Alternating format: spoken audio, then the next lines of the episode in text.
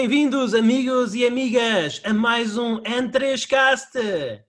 Este episódio de mais um podcast sobre videojogos em português, trazido a vós de graça pelos nossos subscritores premium. Pois é, malta, são, é graças aos nossos subscritores premium que nós conseguimos providenciar este programa de graça para toda a gente.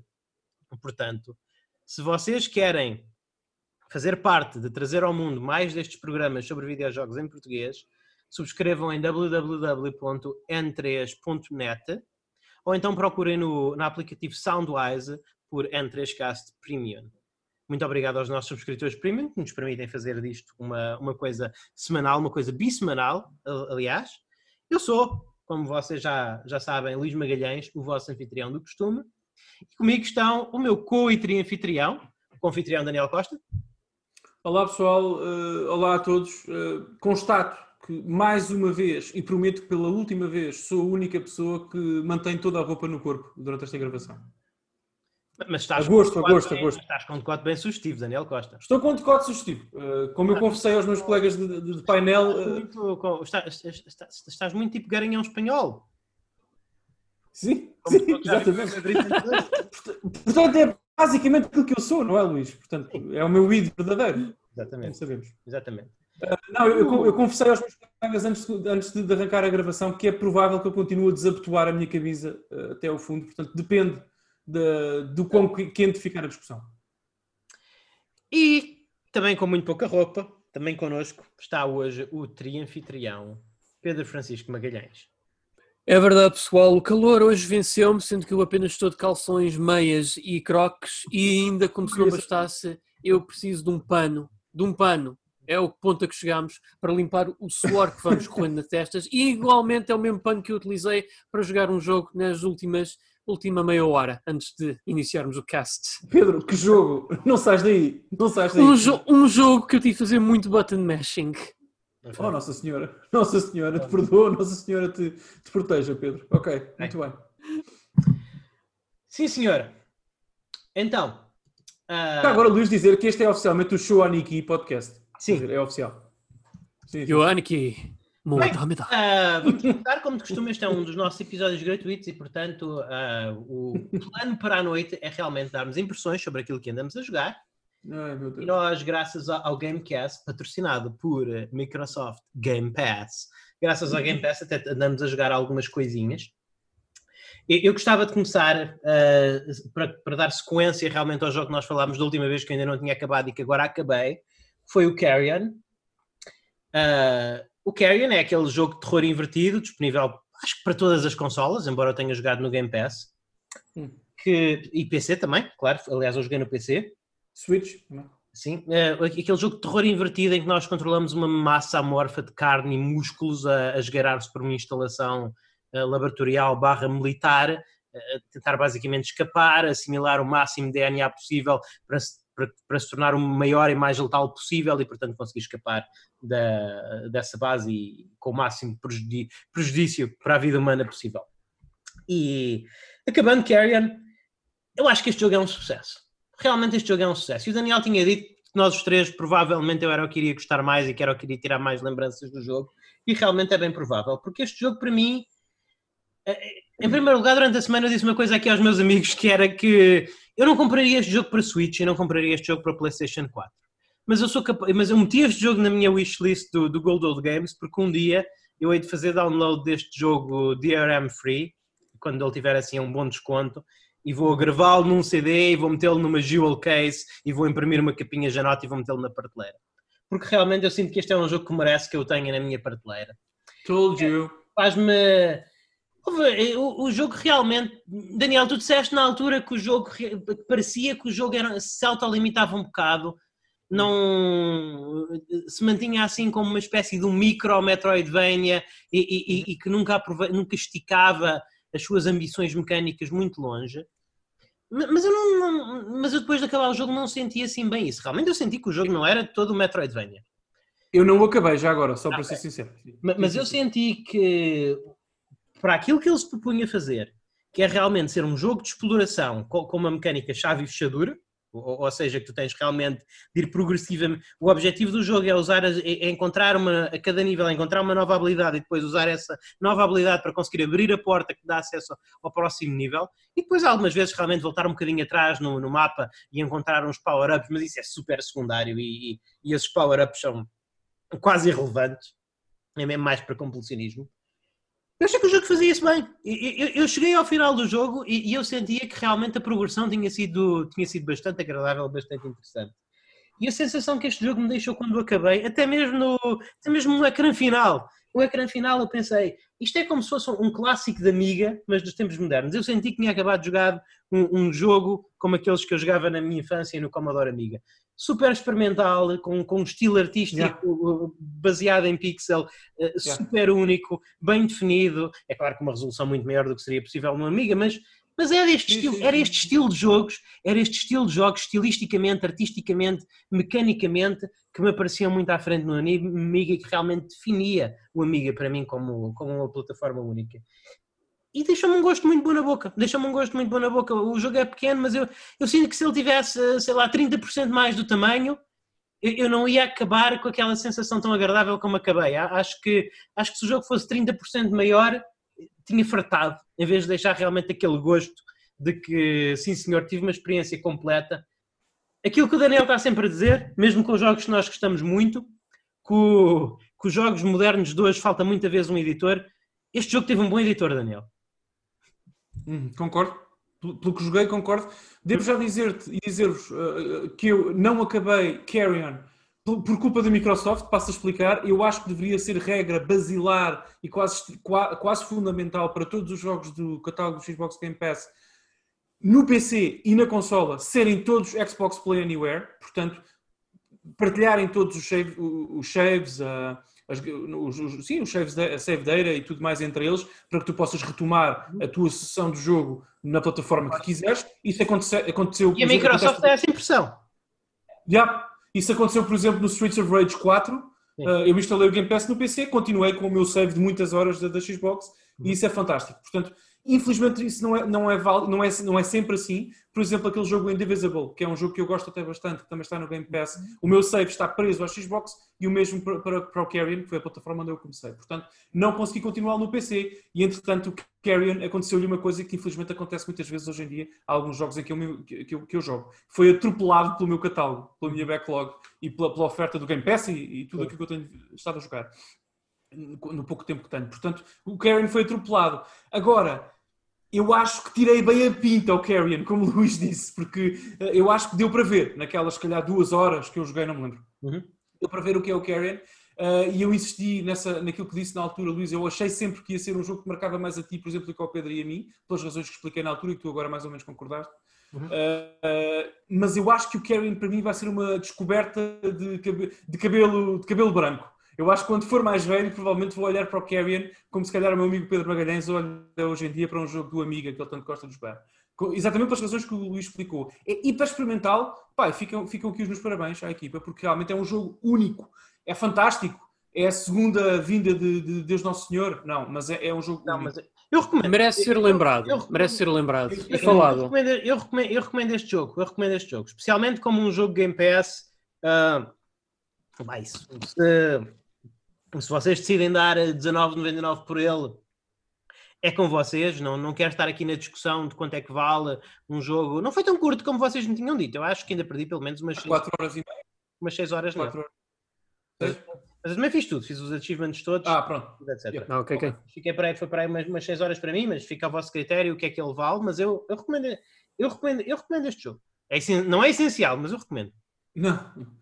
Sim, sim, sim. Eu, lá está, tendo menos experiência que os meus colegas, porque não o acabei. Sim, acho que sim. Acho que a arte é única. Uhum. Epá, sim, acho que devem jogar Carrion. Agora, se vale esses 20 euros, lá está, o que são 20 euros para o Luís. Sim. 20 euros não são a mesma coisa para o Luís, nem para mim, nem para o Pedro, nem para, para, nosso, para quem nos ouve. Portanto, é, é, é, muito difícil falar sobre isso, como o Luís diz, mas. Mas, eu, regra mas, geral. Acho que é um preço acessível. E vocês sabem isto, e eu, eu bato neste tambor há muito tempo. Regra geral, eu desaconselho a comprar qualquer jogo a preço inteiro. Eu às vezes faço porque sou uma pessoa doente, mas eu desaconselho Sim. vivamente. Somos todos, somos todos. Eu, eu desaconselho vivamente qualquer pessoa a comprar qualquer jogo pelo seu preço de lançamento. Concordo, concordo contigo, mas às vezes não dá, não é? Nós Sim, somos um exatamente. bocadinho doentes. Exatamente. Pedro, Faça- quer- queres, queres também dizer alguma coisa sobre o Carrion? Porque eu não sei se voltaremos a falar nele no, no, no- no programa.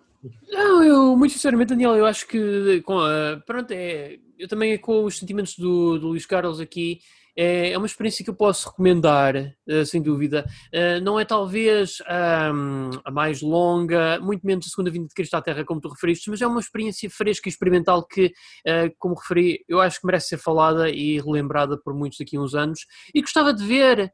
Gostava de ver como é que a equipa até poderia expandir no conceito, pessoalmente, porque enche-me de curiosidade como é que eles poderiam fazer isso. Sim, eu acho que este jogo, lá está, teve um editor, agora precisa de, de, de- de uma eventual sequela, uma recriação desta experiência, e se calhar ter um bocadinho mais de dinheiro, não é? Eu, eu- acho que o jogo também é relativamente curto porque o budget acabou. Nota-se isso. Não sei, eu, eu, sinceramente Sério, eu não tenho. Eu não, eu não achei isso, Daniel. A sério que não achei. Não, também não.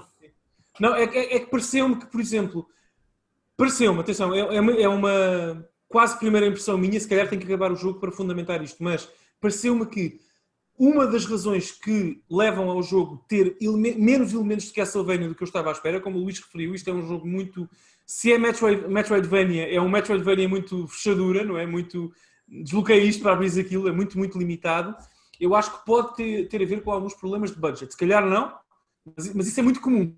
Uh, os meus amigos sabem isso, o Pedro sabe isso certamente. Muito comum em Metroidvanias que tentam emular a experiência, a verdadeira experiência de Metroidvania, mas depois, quando estão a desenvolver o jogo, as pessoas lembram-se de uma coisa e os criadores lembram-se de uma coisa: é que esses jogos são caríssimos. Uhum. Levam muito tempo a desenvolver. É. Uma das razões pelas quais a Konami matou os Castlevania de 2D, com sprites que nós gostávamos tanto, Uhum. foi essa. Foi que os jogos eram muito caros, muito caros. O próprio Iga tem entrevistas onde fala disso. Uh, portanto, um bom Castlevania leva tempo, leva dinheiro uh, e leva muito investimento. Portanto, eu não- atenção, eu estou só a especular. Isto é, pessoal, isto é Uhum. especulação da minha parte, eu não tenho informação nenhuma. Ok. Mas pronto. Ah, um, um outro jogo que eu desafiei aqui, porque está no Game Pass, lá está. O, o Game Pass, eu não quero parecer, eu não quero tornar o. Eu não, eu não quero tornar o, o coisa um, um eu não quero tornar no podcast um, um, um anúncio, um reclamo ao Game Pass. Até porque eu pessoalmente já tento experimentar os dois. Eu acho que o equivalente da Sony, o PlayStation Now, oferece melhor valor para o consumidor final. Ok. Mas o Game Pass é muito bom, particularmente para nós que gostamos de falar de videojogos, uh, porque realmente há muitos jogos que são lançados no dia em que são lançados aparecem no Game Pass, o que é uma coisa muito fixe que não acontece no PlayStation Now. O PlayStation Now tem uma oferta muito maior, um catálogo muito mais interessante, na minha opinião, mas é um catálogo de jogos que os mais novos têm seis meses. Enquanto que aqui no Game Pass os jogos, no dia, há jogos no dia de lançamento estão no Game Pass, especialmente jogos indie, como é o caso do Carrion, Xenocrisis, etc. Uh, portanto, mas é só para fazer o preâmbulo que realmente estamos a jogar o. Eu desafiei o pessoal para jogar o Xenocrisis. Eu joguei um. Eu não joguei muito, joguei uma quantidade razoável. uh, joguei. Fiz três sessões de jogo, cada uma de cerca de uma hora. Uh, não consegui acabar o jogo. Este jogo é difícil. Foi uma das coisas que eu mais tenho a ideia. Sim. Yep. Eu, fiz uma coisa que eu costumo, que eu gosto de fazer, só para quando um jogo me bate assim muito e eu me começo a sentir um bocadinho incompetente e eu começo a pensar, Luís, o que é que se passa contigo? Tu estás a tornar-te pior jogador com os anos, não melhor. Eu gosto de ir aos achievements, ver o que é que se passou. E de todas as pessoas que jogaram este jogo, este jogo uh, que não tem sido poucas, porque é um jogo de Game Pass. 0.66%, portanto menos de 1%, acabou o jogo em easy. portanto, Oh, menos de 1% dos Oh. jogadores em easy conseguiu acabar o jogo. Isso dá uma ideia, mas, uau. mas eu, eu acho que é um. Este jogo, eu- o. Pedro poderá corrigir-me, porque o Pedro está mais a par destas coisas do que eu, mas eu creio que este jogo foi um projeto de Kickstarter Foi, foi. e, e foi lançado originalmente em Mega Drive, não estava originalmente previsto para o PC, mas como foi um sucesso, depois foi portado de Mega Drive para plataformas mais modernas. E, e realmente isso nota-se. Este jogo é um excelente throwback. Este é, é- lá está, este é um daqueles jogos que eu, que eu defino como um jogo cápsula no tempo, um time capsule game. Parece que foi um jogo que foi feito na altura para, o Mega, para a Mega Drive, mas não foi lançado. Foi colocado num, foi, foi, foi colocado num cofre, foi enterrado algures no deserto de Nevada e foi desenterrado passado 20 anos. E, foi, e, e- e- e realmente parece um jogo parece um jogo daqueles tempos. É, é um shooter eh, na, onda do Sma- na, na onda do Smash TV, na onda do Geo- Geometry Wars, um twin, um twin stick Uhum. shooter, eh, em que nós Uhum. realmente nos deslocamos por uma arena eh, que é de matamos todos os inimigos que aparecem gerados aleatoriamente, avançamos para a próxima sala gerada aleatoriamente e repetimos até chegarmos a um boss. Não, uh, o arsenal basicamente é uma metralhadora com munições limitadas. À medida que a munição se vai acabando, temos que realmente que apanhar munição nova. Uh, volta e meia aos inimigos, mais uma vez aleatoriamente, largam armas que são muito mais poderosas, mas que têm, um, têm uma validade em termos de tempo, acho que são 15 ou 20 segundos ou assim. O que é, um, é um twist mecânico muito giro, porque eu gosto realmente, quando apanhamos as armas poderosas, não termos de nos preocupar com munições, já termos de nos preocupar com a duração. É realmente é um verdadeiro power-up de tempo limitado, o que é muito fixe. Uh, este é um jogo que sofre por causa da minha vida de jogador, por causa de eu ter um, um catálogo tão extenso. Se este jogo tivesse saído na, na, altura da Mega Drive, em que eu podia ter aí uns 3, 4 jogos por ano, eu jogava este jogo até eu dominar e me tornar um mestre neste jogo e chegar ao fim deste jogo. E eu ia ter orgulho em fazê-lo. Mas malta, eu tenho cerca de 1700 e picos jogos para jogar. Não é? Eu não vou, eu vou morrer sem, eu, eu vou morrer sem jogar todos os jogos que tenho. Eu não tenho a motivação para me tornar bom o suficiente a Xeno Crisis para o acabar. Mas eu fiquei muito contente com as horinhas que perdi com ele, diverti-me imenso e achei que é um jogo visualmente que me fala muito e que é super interessante. Uh, eu, eu, queria saber a vossa opinião mecânica, porque eu acho que mecanicamente ele é bastante competente, mas há algumas uhum. coisas de design que não me caíram muito bem. Em primeiro lugar, acho que é muito aleatório. Acho que eu, eu, eu joguei uma. Eu comecei o jogo em hard, uh, porque o jogo não tem normal, o jogo só tem o hard ou easy, não há normal aqui. Vocês escolhem, ou são um machão de barba rija, ou são mariquinhas. É a escolha vossa, no judgment. Uh, eu comecei com um machão de barba dura cheguei até à, até à terceira zona uh, e depois comecei, tentei ser um mariquinhas e cheguei um bocadinho mais longe na terceira zona. Porquê? Porque quando eu decidi ser um machão de barba rija, uh, calharam melhores power-ups. É isso. E, e, é isso uma coisa, é que o jogo, o jogo é justo, sim, mas também tem muita aleatoriedade, é muito aleatório. Hum. Podes ter uma boa run em que te calham boas armas e a coisa é muito mais fácil, e podes ter uma, uma run em que fazes quase só com metralhadora ou com uma das armas power-up mais fraquinhas, e o jogo é muito difícil. Sabes que eu tenho muita dificuldade com isso que tu acabaste de dizer, Luís, porque eu acho, e é, e é isso que, por exemplo, me afasta de jogos com estrutura roguelike mais, uh, mais rígida, não é o caso deste, mas mais rígida. Sim. É que aleatoriedade de recompensas no jogo e justiça são conceitos perfeitamente uh, incompatíveis, na minha opinião. Não, Daniel, mas neste jogo, quando tu morres, tu sabes que é por, tu, por culpa tua. Certo, mas nem sempre, porque sim, quando morres é quase sempre por, por culpa tua, mas quando sobrevives nem sempre é só, uh, nem sempre é só por, por competência, também é por sorte. E isso, muitas vezes, eu senti isso muitas vezes. Eu, eu gastei, gastei, usei, lá está. algumas horas também a jogar este jogo, se calhar eram tantas como tu, não tive uhum. mais horas para jogá-lo, mas senti. Desculpa? Chegaste até onde, por curiosidade? Eu cheguei até à terceira fase. A terceira fase, ok. ok. Eu cheguei, depois na minha play, numa outra playthrough consegui chegar à quarta, mas nunca passei da quarta. O jogo tem cinco, penso eu. Uh, tem, tem cinco, penso eu, e depois tem um extra, acho. Pelos eu, acho que tem um extra. Uh... Mas só uma nota, se me permites, Luís, só uma nota aqui quase editorial. Atenção, para os nossos ouvintes e para vocês eu sinto que esta, é, lá está, é a primeira vez que vou falar sobre o jogo no podcast, sobre o Xeno Crisis, Sim. mas eu sinto que não será a última, porque eu vou continuar a explorar este jogo, se calhar ao contrário do Carrion, pelas razões que já expliquei também, mas enfim, uhum. se calhar ao contrário do Carrion. Agora, vamos em primeiro lugar dizer uma coisa. Este é o primeiro, é, é, é o, o, o, primeiro jogo que traz não oficialmente a Jill Valentine de volta às ah, nossas sim, vidas. Sim, sim, é verdade. A Jill Valentine no Resident Evil de 95. Porque a personagem feminina é de Jill Valentine. Portanto, é até na, na, capa do jogo, na artwork frontal, ela tem a mesmo, o mesmo barrete que a, que a Jill Valentine Sim. tem, da mesma cor, azul. Exato. É igual, ela é a Jill. Eu não uso outra portanto, personagem. Claro, eh, depois do jogo, até isso é uma referência aos jogos antigos em que a arte que vinha na capa depois não emulava as cores que apareciam no jogo e os sprites do jogo. E a história do jogo, jogo, é super fixe. É, super... Ela é maravilhosa. a história do é, jogo. É, é. É uma espécie de Ikari Warriors on steroids, é maravilhoso. É, é, é maravilhoso. E portanto, jogar com o anão de gelo. Quando tu fazes é continue, tu és presenteado, tu, tu, és presenteado com uma imagem pixel art de ecrã inteiro, uhum. basicamente com a Gila a dar um murro no extraterrestre. Sim. E, pessoal que me esteja a ouvir, joguem isto. É mesmo a Jill, nós não estamos a exagerar. É a Jill com outro nome. É, é, o é- é inacreditável. Eu não sei se a Não, é, é, é a Gil, alguma porque o coisa. jogo não lhe dá nome, portanto és livre de dar o nome. Para mim é Jill. que é o, jogo, o nome dela. Portanto, logo para começar, qualquer jogo que faça isso, que tenha essa coragem e que me permita jogar com a Jill noutra perspectiva, eu aceito, porque já agora a Jill é das personagens favoritas dos videojogos, nem só do Resident Evil. Eu adoro a Jill de paixão, como vocês sabem. Mas pronto, agora, eu gostei muito do jogo artisticamente, pá. Esta coisa bateu. É muito bom. Senti que é, é muito bom, pá. A pixel art é muito boa. Ah, mas, Pedro, eu quero ouvir-te. O que é que tu achas? Já agora. Porque eu achei eu lembrei que... muito de ti. Eu sabia que, o- desculpa, eu sabia que o Luís eventualmente iria gostar, mas eu lembrei muito de ti. Porque este Não, jogo este está. jogo- isto eu é pensei, jogo este jogo Pedro, está é aqui. Porque o Pedro não é muito de. O Pedro Pois, não é muito de arena pois. shooters. O Pedro, o Pedro gostaria Não. mais disto se tivesse um, um level design mais estruturado. É, e eu não sei se a câmara, não sei se o Pedro gosta desta câmara, não sei se o Pedro gosta desta câmara, mas pronto, esta ahm, perspectiva.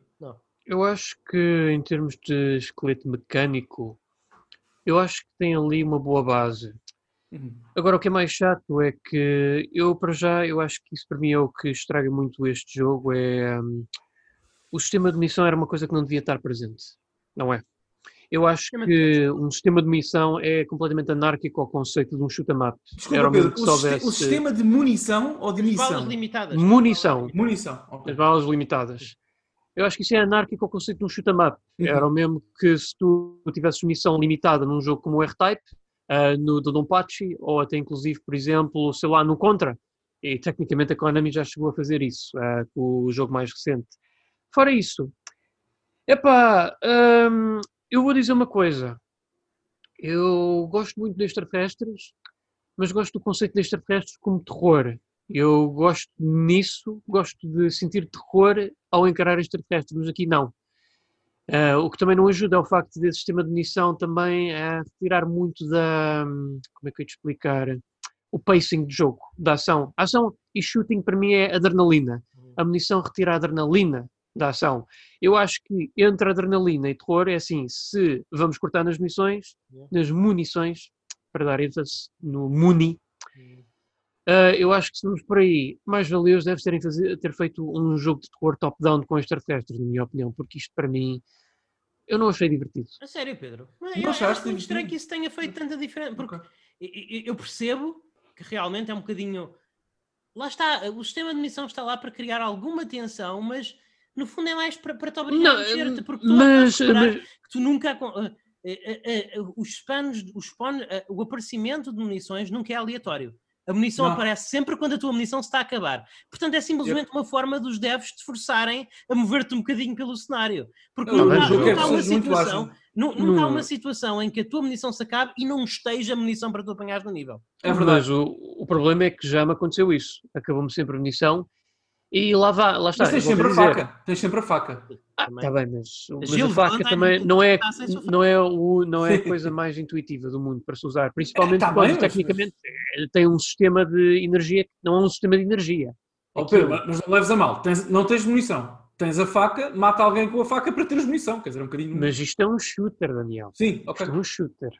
Sim, mas é, é um. Portanto- Lá está, isto é, isto é mais. Isto é uma sobrevivência, não é? E, e Sim, depois é, foi como o Luís Carlos falou. Isto se fosse um jogo mais estruturado, eu acho que se isto fosse um bocadinho mais eh, tipo Alien Breed, em termos de estrutura, Hum, um mapa uhum. grande para explorar e chegar ali a um certo objetivo, Hum. eu acho que seria uma aposta, mesmo com munição limitada, porque o Alien Breed tinha munição limitada, mas era um jogo que era marcadamente mais caracterizado pela sua atmosfera de sobrevivência do que propriamente, propriamente de um shooter cheio de adrenalina.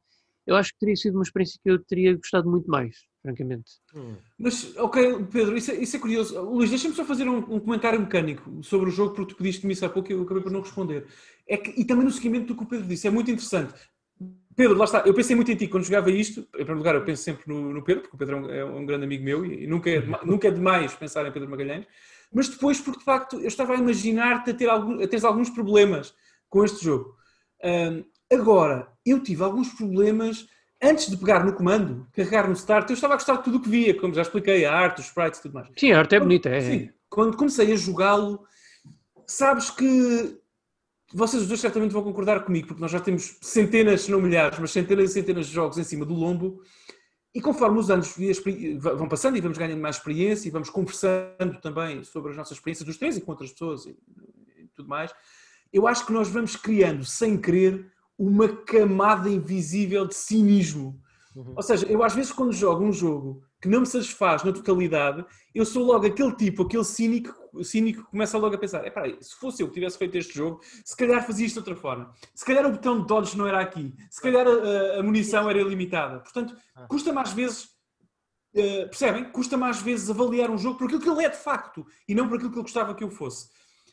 E, e, e Xenocrisis teve isto. Eu senti muito isto aqui, uh, e respondendo à tua pergunta, Luís, é que se eu tentar avaliar o jogo por aquilo que ele é, eu gosto, eu diverti-me, eu gostei, ao contrário do Pedro, pá, pronto, é uma questão de preferência, mas eu gostei uh, do sistema de munição limitada, porque obriga-te a ser ágil, obriga-te, como o Luís disse, a mexer-te no campo, a planeares também, porque lá está, Pedro, o facto da munição acabar e tu saberes que perto do fim da munição vais eventualmente descobrir mais munição para continuares a utilizá-la, é um dado estratégico para ti.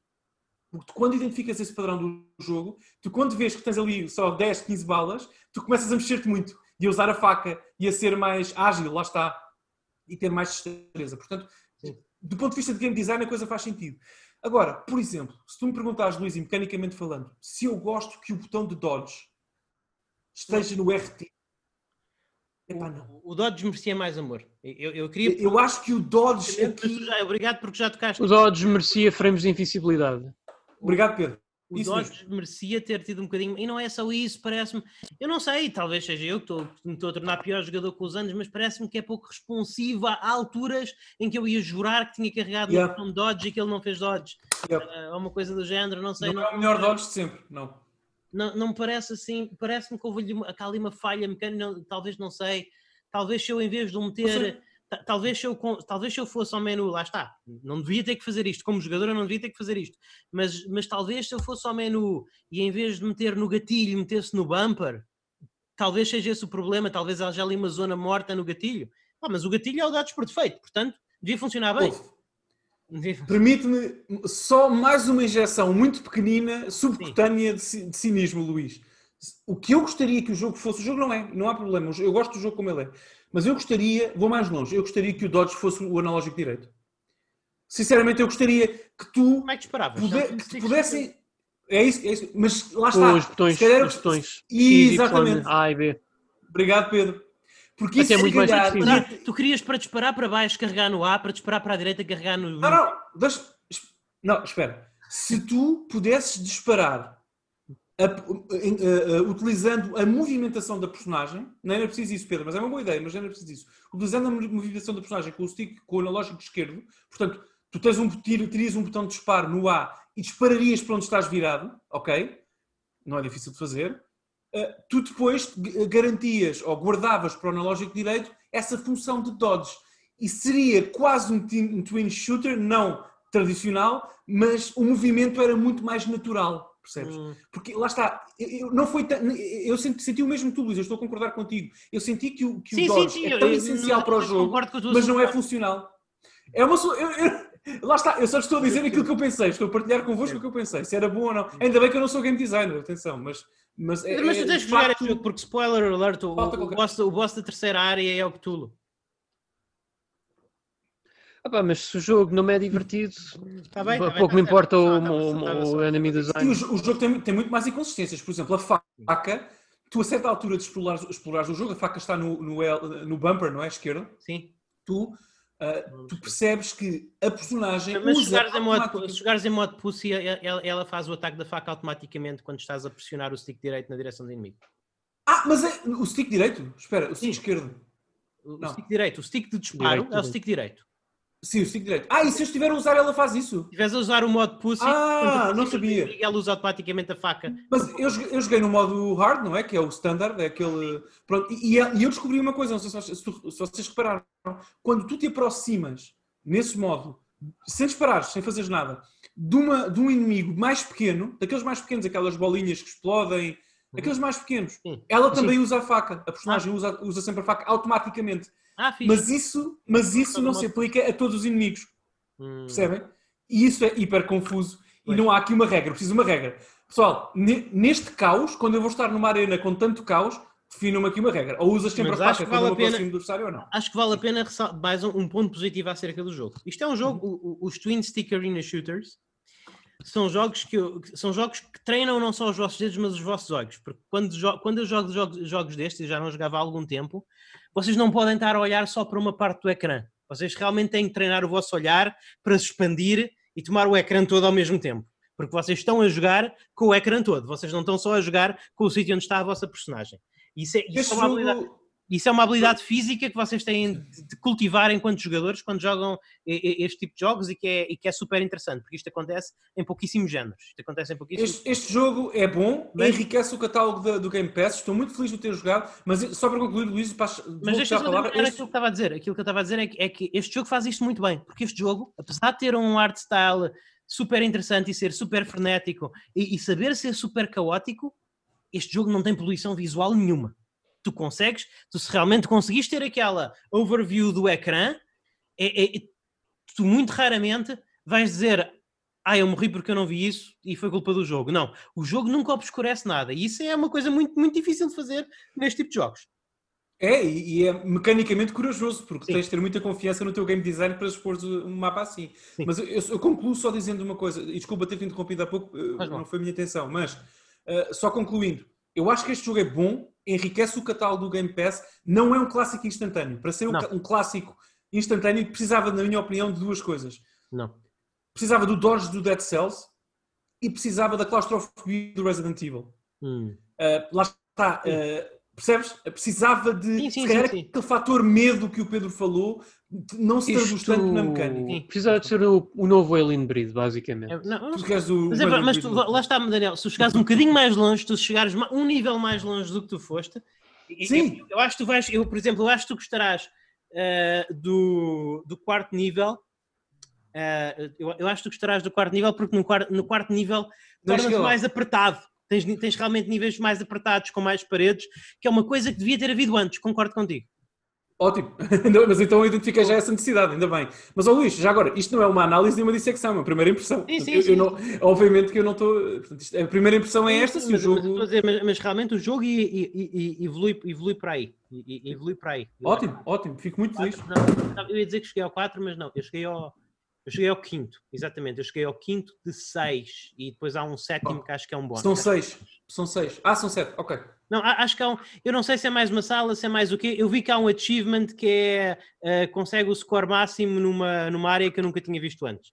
Não, e ouve, se me perguntares, o jogo é difícil, já agora para concluir. É difícil, é o jogo. é- Eu achei o jogo bastante difícil, mas quando tu apanhas o jeito à coisa, o Sim. jogo faz, quer dizer, não é. uh, Não, não, não jogo- é impossível, não é impossível, mas é difícil, é difícil, bolas. Sim, sim, mas eu portanto, quando é difícil, men- menos de 1% dos jogadores o acabou em easy. Yeah. Eu a última vez que joguei, perdi no, no terceiro, no terceiro, terceira fase eh, e de facto senti, ok, este jogo é difícil, mas eu também senti. Sabes quando tu sentes isto nos jogos? Ok, Ah, cheguei, cheguei ao momento da decisão. Vou dedicar 10 horas da minha vida a, a- a este jogo a seguir para acabar o jogo ou não? Porque se- eu senti que se, se o fizesse conseguiria É acabar. isso, Daniel. tu- Eu senti exatamente o mesmo. Eu senti. Hum. E- Eu, se eu escolher, e isso é uma coisa importante, porque há jogos que não é, é bom, assim, há é jogos que bom. são simplesmente maus. Mas eu senti. E mé- mérito para o jogo já se agora. eu escolher, se, se eu escolher, se eu Luís, se eu Luís Magalhães, escolher dedicar dezenas de horas, eu posso tornar-me o melhor jogador do mundo de Xenocrisis. Sim, sim. Porque- Claro, não, não, há muita recompensa. É, O jogo recompensa-te bastante. ah, recompensa-te bastante. Lá está, do ponto de vista cinético, a resposta é muito boa, É. ah, mas falta ali, faltam aqueles pozinhos de magia Sim, eh, que já sim, foi- sim, sim. que já foram identificados por nós. Pedro, alguma coisa que queiras dizer para fecharmos o Xeno Crisis? É para as primeiras Não, impressões? Ok. Não, Mas não. vol- voltaremos a falar sobre isso, se calhar, no futuro. Acho que ainda vamos jogar mais. Depois, hou- houve mais dois jogos que eu joguei esta semana, que eu não sei se vocês, eu não sei se vocês jogaram, quer dizer, um eu sei que pelo menos já tocaram. Ah, vou começar talvez por aquele que provavelmente nenhum de vocês tocou. Foram também dois jogos de, de Xbox Live Game Pass. né? Se a Microsoft quiser mandar um cheque para tu, o endereço é www.n3. Ah, eu, eu joguei o, o, o Spiritfarer.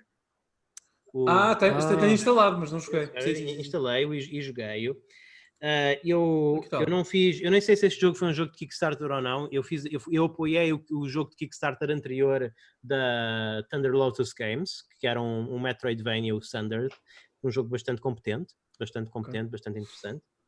Uh, e, e, estava curioso para experimentar este Spirit Fair, então fiz download e, e experimentei. E, e, vou aqui fazer um, um bocadinho mais de publicidade ao Game Pass. Como eu disse, eu não acho que o Game Pass, em termos de biblioteca, tenha uma biblioteca tão rica como o PlayStation Now. Mas há qualquer coisa de magia, há qualquer, há, há qualquer coisa mágica em eu ver eh, um, um jogo ser apresentado na, na apresentação de jogos indie Nintendo para a Switch e, e a Nintendo dizer: Olha, este jogo está disponível na Switch agora, é só gastar os 19,99 e eu já tenho esse jogo pelo meu Game Pass que me, custou de, que me custaria normalmente 10 euros, por acaso não me custou 10 euros porque ainda estou com um mês introdutório que só me custou 1 euro, mas normalmente teria um valor de 10 euros, custaria 10 euros e eu para além de todos os outros jogos do Game Pass tenho este no dia em que foi lançado. E há qualquer coisa de mágico nisso, pessoal. Sem dúvida. Há qualquer Totalmente coisa de mágico nisso. Uh... Eu acho que já agora sobre o Game Pass, eu sei que queres falar do jogo, eu, tenho, eu não resisto a dizer-te uma coisa. Sim. Se há magia nessa experiência, e eu estou a gostar muito da minha experiência Game Pass, querido, querida Microsoft, querido Phil Spencer, tu que és um fanático ouvinte do N3Cast, claro, como, como não, uh, pelo, pelo amor de Deus, convida a tua equipa de design e de arquitetura a resenhar a aplicação para PC. É horrível, é horrível. Porque se na Xbox One a coisa ainda vai lá, não para PC. Nós falámos disso. nós, nós, falámos disso, eu, eu, inclusive, eu acho que eu vou dizer exatamente o mesmo que eu disse ao, ao Daniel na, na, nossa conversa por chat esta semana. Hum. O, o launcher da Xbox no PC tem a distinção de ser o pior launcher no meu PC. Isto é, um, isto, é, isto é um PC onde eu tenho instalado o Uplay, portanto isto é dizer alguma coisa. Isto é dizer alguma coisa. É, pá, é horrível. Eu, a jogar o Carrion, eu, eu começo o Carrion. É mau, é mau. Eu começo o carry com comando é e quando eu inicio, o jogo diz-me carrega Y para começar. Eu carrego Y e o que o jogo faz é sair para o desktop e abrir uma janela de browser para eu fazer login no Xbox Live. Porque não consegue fazer isso em game. É, é inacreditável. É eu, eu, eu, não entendo, sinceramente. É horrível. Mas atenção, eu também disse isso no chat, digo aqui à nossa audiência, porque quero ser justo com a Microsoft. Isto, é, isto é, a versão, é a versão beta, portanto, da aplicação. Nós sabemos, ainda não é final, blá blá blá blá. blá. Mas atualmente a aplicação é Malta, a Steam tem suporte, 100, tu podes usar o Steam 100% em controle há tipo 10 anos. Com comando, sem usar teclado. Há uns 10 anos. eu espero que a versão, é Gold, a versão Gold da app, não, é, não a beta, que seja muito mais competente e muito sim. mais funcional. Uh, mas, mas lá está, não é pelo conteúdo, nenhuma crítica ao conteúdo, não é não. por aí, mas de facto não. o formato, a UI e a UX, consequentemente, é desastroso. Mas, enfim. Spirit Fair é, é, é um jogo super querido, super animado. O jogo, inclusive, começa com, com um desenho animado assim, inspirado em, em anime, estilo Studio Ghibli. Uh, muito bem feito, percebe-se que foi feito por Ibus, uh, está eh, muito querido, muito fofinho.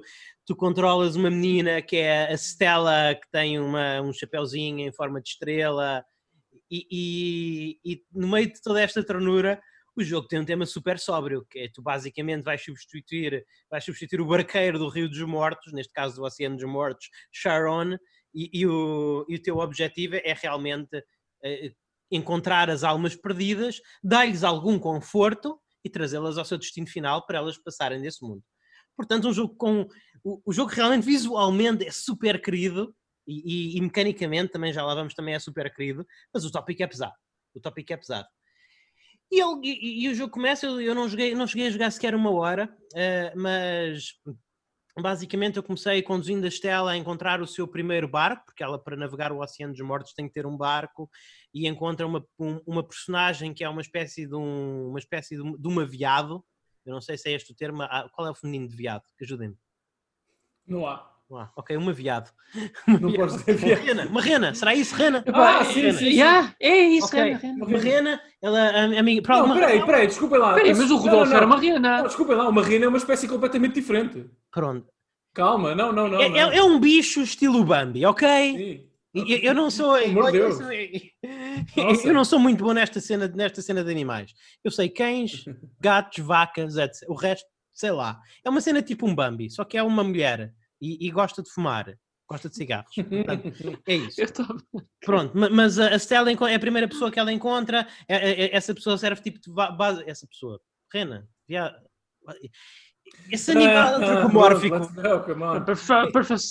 Okay. Esse animal antropomórfico serve assim um bocadinho a modo tutorial e ensina-me, encarnando a pele da Stella, realmente uh, como navegar, como o navio e como construir. Isto, isto, no fundo, é mais, um, é mais um jogo naquela onda do Animal Crossing, do, do Story of Seasons, onde tu basicamente uh, constróis a tua vila. Neste caso é um barco, mas é um barco muito uhum. grande, onde tu podes meter casas e cozinhas e etc e, e, a tua vila é móvel e vais movendo pelo Oceano dos Mortos e recolhendo amigos e, e, estabelecendo elos com esses amigos, até eventualmente que. E uma das primeiras coisas que te ensinam, por exemplo, a fazer com essa, com essa tua amiga é abraçá-la para, para melhorar a disposição dela, e depois mais tarde tens uma quest em que vais uh, navegar até um determinado sítio para recolher, uh, para, para, recolher ingredientes, para lhe dar um bocadinho de comida, porque os espíritos, para se sentirem satisfeitos, para poderem viajar para o seu destino final, também têm que ter os seus desejos concretizados. Então, basicamente é isto. Basicamente é, é um jogo de gestão em que vocês constroem a vossa pequena cidade barra barca, a vossa base, assim digamos, e, e, vão recolhendo materiais à lá Animal Crossing, à lá esse tipo de jogos, para realmente satisfazer os desejos dos vossos amigos, eventualmente ajudando-os a, a, passar para além deste mundo. Uhum. E uh, eu achei.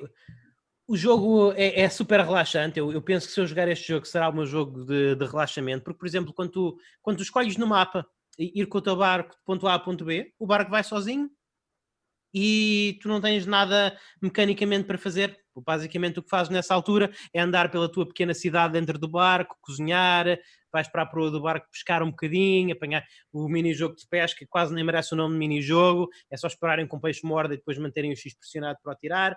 Ou seja, mesmo quando eu, a primeira missão do jogo, que é ir apanhar e, confrontar uma espécie de inimigo, que é basicamente uma anémona, umas, um conjunto, uma chuva de anémonas flutuantes, a tua amiga inclusive tem medo e vai se refugiar debaixo de casa e a maneira como tu as confrontas é simplesmente estando no barco e saltando e tocando nelas. Portanto, basicamente é como se estivessem a largar uma chuva de gomas no barco e tu simplesmente tens de saltar para apanhar o maior número possível. Mecanicamente, este jogo é super simples. Super simples. Não, não tem não vi desafio mecânico nenhum. Um, é, é, muito querido, muito bonito, muito relaxante, mas mecanicamente parece um. Nota-se que é um jogo que foi feito para os filhos dos, dos developers jogarem. Não tematicamente, tematicamente tem um tema sério, mas mecanicamente este é um jogo que pode ser jogado num iPad de, de segunda geração ou terceira geração. Não existe, não exige nenhuma, nenhuma precisão mecânica. Pode ser jogado simplesmente fazendo swipe para baixo e para cima. Agora, eu não joguei. Eu não, o que é que eu tenho a dizer sobre este jogo? Ele poderá ser interessante se tematicamente. Lá está. Eu, eu aceito que um jogo seja básico mecanicamente, se tematicamente ele me agarrar. E aceito que um jogo seja fraco tematicamente, se mecanicamente ele me agarrar. Caso, por exemplo, do Xeno Crisis. não é? Uh, uh, agora, o que eu não posso aceitar é as duas coisas. Mecanicamente, este jogo não me agarra, não tem nada. Não há, não há uma que eu possa ele quase não existe mecanicamente. Quase não existe mecanicamente. Tens um botão de salto uh, que é basicamente usado mais por gozo do, do, que propriamente com, alguma, com algum propósito, com algum desafio mecânico.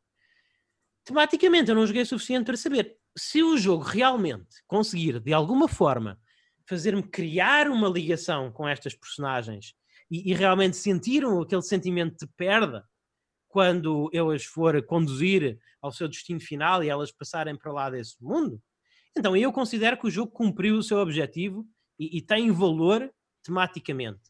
Mas eu não sei se ele faz isso porque eu ainda não cheguei a esse ponto, não joguei suficiente para saber. É esta a minha expectativa neste momento. Não sei se o jogo vai corresponder ou não.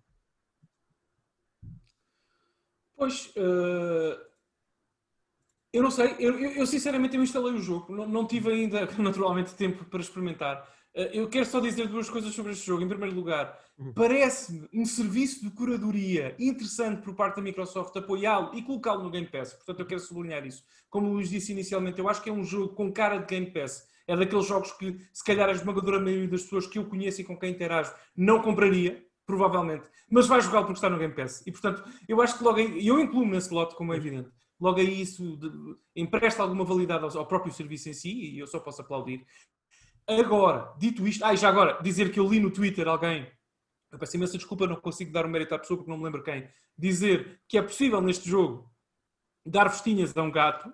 Ou, ou, ou ah, a gatos não sei. E portanto, logo, mais, um, mais um plus one. mais tu tens uma... um gato, tu tens, tens, um pet que te acompanha ao longo do jogo, tu te sentas no sofá, o teu gato tem rosca sem ti, tu estás a pescar, o teu gato está a olhar, é, é, super fofo, é super. Não, este é, este, é, este é um jogo que. Este é um jogo super fofinho, Daniel. É, é este o termo. Este é um jogo super fofinho, com um tema bastante pesado, mas, essa, mas realmente é, é curioso e é das coisas que é mais interessante no jogo, é que ele realmente tem um tema super pesado, mas ele contrasta isso bem com a, com a sua identidade visual. É, é, é, realmente é um jogo sobre a morte, mas sendo um jogo sobre a morte é super fofinho. Não, uh, isso, exatamente, isso é muito curioso dizer isso. É. Uh, mas portanto saltou-me isso, saltou isso à vista e fiquei muito feliz uhum. uh, em ver que há, essa, que há esse coração, que o jogo tem esse coração, pelo menos. Dito isto, se tu me perguntares, mesmo sabendo e ouvindo aqui o discurso e estas impressões iniciais do meu amigo Luís Magalhães, se eu tenho vontade de saltar, de galgar catálogo para chegar a este jogo mais rapidamente? Não. Por, também por culpa de uma coisa que o Luís Magalhães disse exatamente no início da sua intervenção. Este, facto, parece um jogo criado, construído e pensado por Weebles. E atenção, eu acho que os Weebles devem poder viver a vida na sua plenitude. Aliás, há quem diga, na minha, na minha esfera mais íntima, que eu pertenço uh, que, que, a, a, a, essa, essa tribo urbana dos Weebles. Agora, eu tento sempre desmistificar essa ideia e tentar cancelá-la um pouco. Mas, enfim, uh, de qualquer forma, uh, os, os Weebles devem ser felizes e devem fazer o que querem. Mas eu tenho cada vez mais dificuldades a gostar de jogos criados por, por Weebles. Porque há sempre ali Sabes, se isto fosse uma transmissão de rádio, havia sempre alguma falha na comunicação. Algumas ondas que não estavam bem alinhadas e cheia às vezes, cheia a imitação barata. Atenção, eu não estou a falar especificamente deste jogo, eu não joguei, como é que eu posso julgá-lo? Mas estou a falar genericamente falando, estou a dizer genericamente falando, que às vezes esse fator me afasta dos jogos. Hoje em dia isso acontece. Uh, mas lá está, pessoal, cinismo, velhice, um catálogo hipercarregado também contribuem para, para que isso aconteça. Não é só, a culpa não são só dos jogos, como é evidente, não é só dos jogos. Mas, portanto, sim, vou experimentá-lo. Quando tiver opinião, trago aqui ao nosso programa. E Luís, espero que possas dar seguimento à aventura e, e continuar a falar dele uh, aqui. Sim, não, eu vou jogar pelo menos mais. Eu não sei se vou falar dele no próximo programa, mas eu, eu quando jogar pelo menos mais. Porque eu, eu quero realmente ver. Este é um. Sim. Este é um jogo que tematicamente me vai bater forte, porque, porque se, se o jogo se isto é um jogo acerca realmente de, de, criar ligações com personagens, de, como o jogo se propõe, é isto que o jogo diz, criar ligações com personagens, de, de satisfazer aquilo que as prende a este mundo para as poder transportar ah. para o seu descanso eterno. Então, se este jogo não é capaz de, me fazer criar uma ligação emocional com uma personagem, então para que é que serve este jogo? Não é? Exatamente. Uh, uh, uh, exatamente. há um jogo cujo título eu não me lembro, que me lembra muito este. Alguém me ajude, que é... Ah, uh, já sei. Mutação? Uh, não, é o Never Alone. Ah, uh, okay. não conheço. Não sei se lembram desse jogo. Não. Tem um nome também autóctono da, da, da, zona onde se passa, mas o título é Never Alone, está, está disponível para todas as plataformas. Não sei, faz-me lembrar um bocadinho o estilo artístico, talvez a vibe que este jogo tenta passar. Okay. Uh, epá, estou curioso, uh, interessado agora também pelas palavras do Luís, mas, mas não. Ah, este jogo tem que galgar muito catálogo para, para, eu conseguir jogá-lo, mas é só isso. Pedro, queres, por favor, dizer alguma coisa sobre isto? Uh, relativamente ao jogo em si, uh, não posso comentar muito porque só vi trailers. Uh, eu lembro-me que ainda foi no, na E3 de, de, Xbox da Microsoft que eu vi do ano passado. Uhum. Uh, Pareceu-me realmente um jogo muito fofinho, como diria o Luís Carlos. Uh, e digo que é apelativo nesse sentido. E eu já suspeitava que a temática seria um bocadinho para o pesado. Não sei se é um jogo que eu irei jogar muito brevemente, sinceramente eu acho que tenho prioridades maiores, mas certamente é um que eu não irei descartar no futuro. Dito isto, eu gostaria de dar aqui uma liçãozinha de português, se não houver problema, que é relativamente à fêmea do viado. Ah, pronto, estou aqui para aprender. Então, parece que a resposta poderia ser fácil. Corsa. Ah, no entanto. Claro, claro, mas há aqui um asterisco. Desculpa, eu, sou, eu, eu, tenho vergonha, porque eu sou linguista e não me lembro disso, mas há um asterisco que o Pedro vai relatar a seguir, sim. No entanto, os dicionários nem sempre concordam quanto pois, a este feminino. Por é. exemplo, o dicionário OAS da língua portuguesa indica que, no uso informal, corsa é o feminino de viado, mas, no registro mais científico, é o feminino de corso, ca capreolos, capreolas. Exatamente. Uhum. Por outro lado, a forma serva é o feminino de servo, que designa um animal do género servos. O Dicionário da Língua Portuguesa Contemporânea, da Academia das Ciências de Lisboa, Uhum. registra corça como termo que designa a fêmea do veado, podendo ter como sinónimo serva. Too long didn't read. Usem corça, sabendo, no entanto, que a palavra pode também designar a fêmea não do veado, mas do corso. Ok. E eu diria que. Eu não usaria isso numa tradução minha. Eu não usaria Corsa, pelas razões que explicaste. Não usaria, sinceramente. Usarias que a rena? Viada? Viado? Não, Era viado? Eu ia comentar, ó oh, Luís Carlos, corrijo-me se estiver eh, enganado, mas viada não é um termo tipo forte palavrão no Brasil. Viado é. Não, não, é diferente. Não, não. Tu tens Viado viado com I e viado com E. Uma coisa, é um- uma, uma coisa é, é uma linguagem ofensiva, uma maneira ofensiva de se referir eh, a homossexuais e outra coisa é um animal. Troca Ah, uma então letra. dizer. Troca Ok, uma letra. então- Veado e viado. Troca uma letra.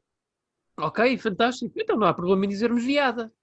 Não sei. Se tá- chat, Não, não digas viada, não existe. podes dizer viada. Chat, Não que essa palavra não Não existe, existe, é porque esse não existe. problema. Sim, não podes, não podes, não podes, não Não podes. existe, não existe. Eu sei, eu sei. Mas lá Não, está. isso não podes, isso posso dizer isso barato. Sim, desculpa. Esse problema. Eu Não sei, Daniel. Eh, Pronto. Mas, malta, Sim, é- entre as castes, vocês nunca, não digam que nunca aprenderam nada aqui. Porque já aprenderam, tivemos uma boa aula de português. Eu, sinceramente, Eh, se, mas se a para Daniel isso Costa numa- será realmente. Isto fará com que a mulher de Napoleão seja a corça? Sim. Eh, eu, eu, eu, sinceramente, bom, eu não quero estar aqui a, a sangrar a minha vida profissional para o M3Cast, mas eu, respondendo à pergunta do Luís, se isto me aparecesse numa tradução, eu não usaria Corsa e depois brincaria um bocadinho com o significado original. Será que quando a expressão deer é utilizada em inglês, nós já sabemos o género do animal? Sim ou não? Se não, eu manteria se calhar o masculino e depois desvendaria o género mais à frente quando o jogo, quando o jogo se estivesse a traduzir um jogo, permitisse isso. Portanto, podemos sempre brincar um bocadinho com as palavras e com aquilo que o, o source, como nós dizemos, eh, o original diz e não diz. Ah, Ok. enfim. Mas eu não, usa- não usaria Corsa, por isso é que eu nem sequer me lembrei da palavra. Ok. Sim, sim, sim. Muito bem, muito bem. Então vou, vou- falar para. o- Vou, vou, eu, eu hoje sou eu que estou a conduzir isto, hoje, muito bem, mas não sei se vocês tiverem mais alguns jogos para falar, falem, mas eu. Não, eu quero falar muito ao de leve de um jogo que eu não, eu não me sinto ainda capaz de qualificar, mas que digo já que a minha primeira impressão não foi fantástica. Ah, E eu pensei muito nisto, eu pensei muito nisto, que foi no Battletoads. No Battletoads, eu, eu inclusive. Ah, pá, Eu- eu, é problema. joguei, eu joguei uma hora, uma hora e picos de Battletoads, portanto É um não joguei problema. muito, ainda estou no ato É. 1, penso que estar quase no fim do ato 1, porque também não, é um- não é um jogo comprido, mas enquanto eu estava a preparar-me para este entre as casas, eu oscilei muito, eu oscilei muito. Vou dizer que este é um jogo, vou dizer que este é um jogo medíocre, ou vou dizer que este é um jogo que não, presta, não, não, que não presta, ou, ou- ou- ou- ou vou dizer que talvez seja um jogo bom, não sei. Um jogo bom até agora não parece. Ah, é assim, eu acho que este jogo ele brinca com muitos géneros, inclusive com mini-jogos e tal, mas ele essencialmente, essencialmente ele é um jogo de ação, é, é um, é um beat 'em all, um, um bocadinho mais na onda, naquela onda mais, mais animada e, e- e menos mecanicamente estrita do, sei lá, de um, de um Guardian Heroes, do, do, do, de um Streets of Rage, ou, ou de um Final Fight. É, é um jogo assim com... é- é- os Battletoads têm um movimentos muito rápidos, têm umas hitboxes muito grandes, têm frames de, alimenta- de- de animação muito prolongadas, têm ataques muito Sim. elaborados. É, é- é um, é- é- é um jogo é, é- é um jogo que realmente enfatiza muito a sua animação. Eu acho que tem um bom. Eu acho que enquanto Brita Mal está aqui uma- um bom leque de movimentos, um bom leque de habilidades, uma boa variedade de habilidades, especialmente jogando como um jogador que te permite fazer tag teaming, trocar entre todos os, o- os Battletoads, inclusive a meio de um combo. Uh, Portanto, realmente há há uma boa, há uma boa elasticidade do, do leque de movimentos, mas a precisão parece muito pouca. As, a- a- a- as hitboxes são muito grandes, os ataques são muito interrompíveis, é, é muito fácil. E, e ao contrário do Xeno Crisis, que eu elogiei por ter um ecrã onde pode estar a acontecer muita coisa, mas é sempre muito legível, o Battletoads não é. O Battletoads não é. É muito fácil, é muito difícil de ler o ecrã no Battletoads e é muito fácil, tu estás a meio de um combo elaborado e seres atingido e interrompido por uma coisa que, por, por uma coisa que não vistes. por, por uma coisa que não vistes. E, e realmente há aqui qualquer coisa que não encaixa bem. Há aqui qualquer coisa que não encaixa bem. Parece um jogo feito por uma equipa com um bom histórico de jogar brawlers, assim como, como eu e com o Daniel, parece-me uhum. que isto foi uma equipa que jogou Final Fight, que jogou Guardian uhum. Heroes, uhum. que jogou Teenage Mutant Turtles, que jogou Streets of Rage, mas com pouca experiência em fazê-los. Dá um bocadinho a impressão que este é o meu primeiro brawler. Dá, dá um bocadinho a impressão que juntou um grupo de pessoas que adoram brawlers e disseram vamos fazer um brawler. E isto é aquele primeiro jogo deles que realmente tem muitas arestas por limar.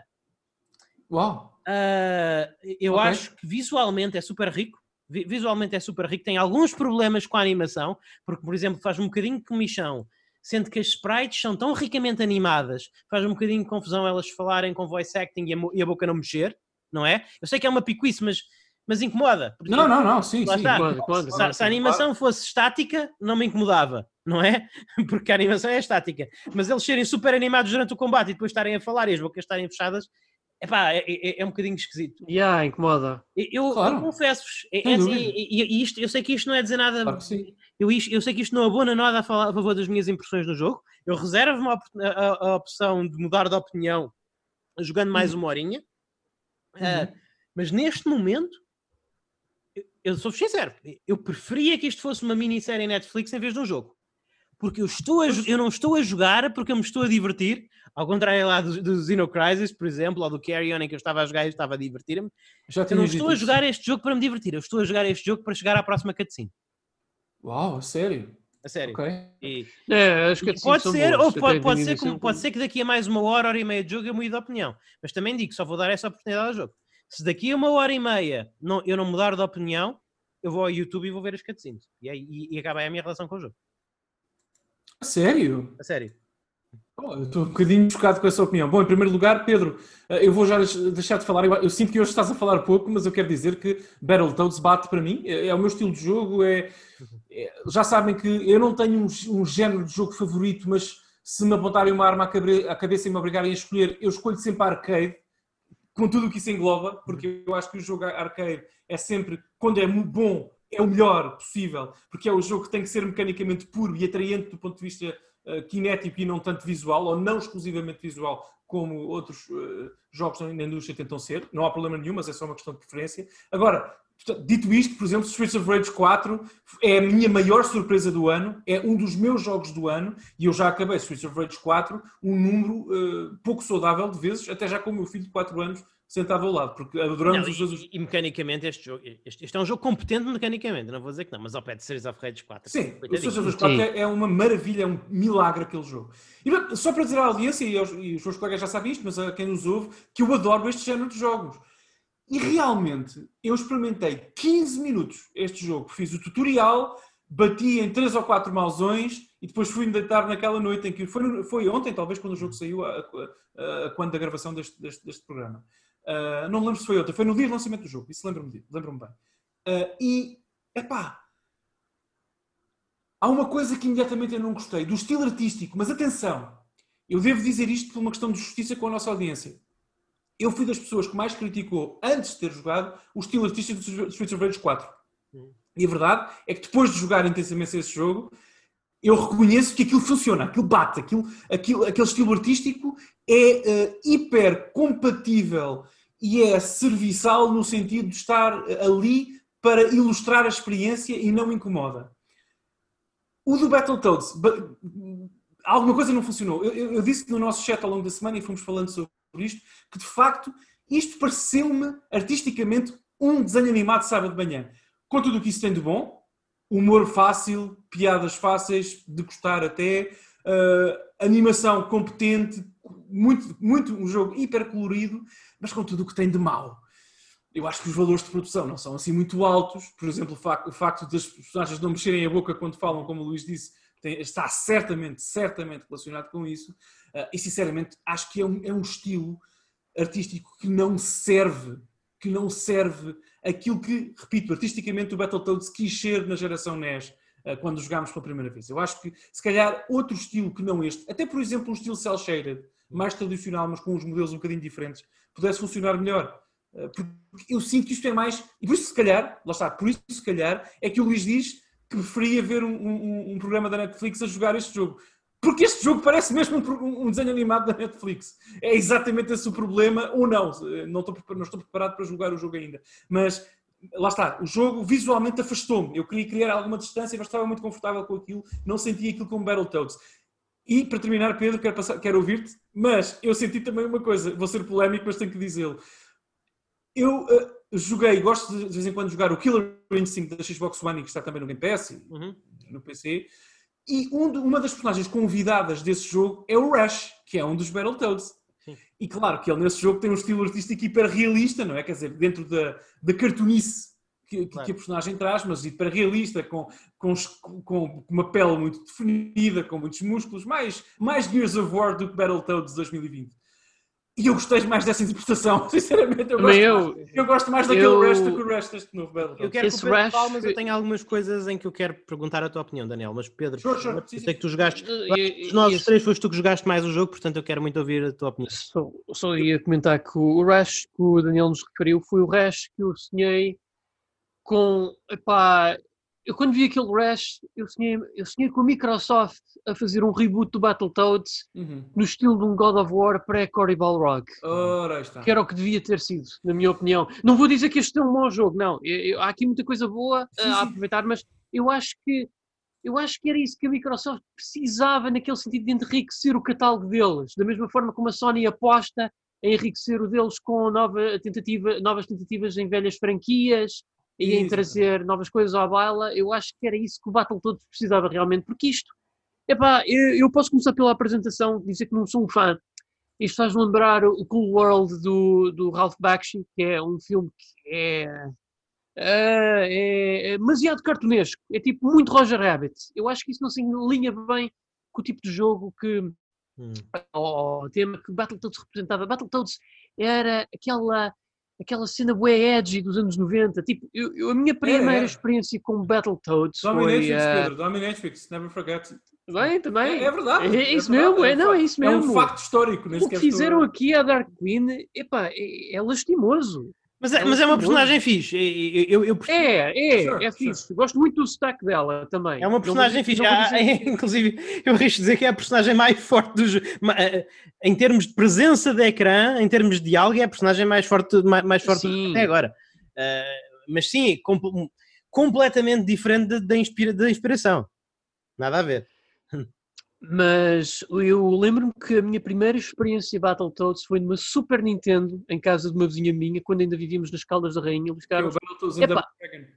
E, não, não, não, não, melhor que isso. O Battletoads in Battle Maniacs. Então, oh, o primeiro nível causa a melhor impressão possível. Nossa, é um vulcão, cheio de lava, caveiras, música metal, porcos com roupa de cabedal e, e espinhos.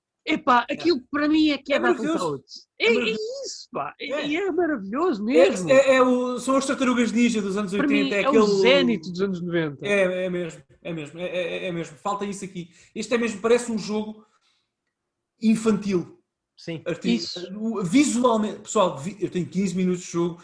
Aliás, eu reservo-me o direito a apaixonar-me por este jogo mecanicamente, porque o Luís já disse algumas coisas, como trocarmos livremente de, de personagem, uh, pode pode, pode criar-se, eu notei logo, pode criar-se aqui um elan mecânico que me permite apaixonar pelo jogo. Eu reservo-me esse direito. Mas a primeira impressão, sair de lá com a boca mais agridoce do que, do que, do que a saber a açúcar. Mas diz, Pedro. Mas eu vou ser sincero, Daniel, no primeiro nível, isso até não, nem acho tão ofensivo. Eu acho que quando é que chegas para aí ao segundo nível, portanto, que é o parque abandonado, aí é que começas a ver realmente que o pessoal que esteve ali a fazer enemy design, epá, claramente foram uns bons charros a desenhar aqueles inimigos. Sim, eu até ia dizer mais, no, uh, obrigado Pedro, mas eu até ia dizer mais, até, até por exemplo na cutscene inicial, na história, portanto... Uh, ah, sim, sim. Eu desenho animado. Eu, sim, eu, parece uma coisa da Disney. Se estivesse, exatamente, não, não digo, não sei, mas mais quase do canal Panda. Isto não é mau. Não é mau. Eh, eu, ouve, se, eu, se, este, se, este, jogo estivesse dobrado em português, totalmente dobrado em português de Portugal, eu jogá-lo-ia com o meu filho ao lado. E ele ia divertir-se com as piadas e rir comigo enquanto eu jogava.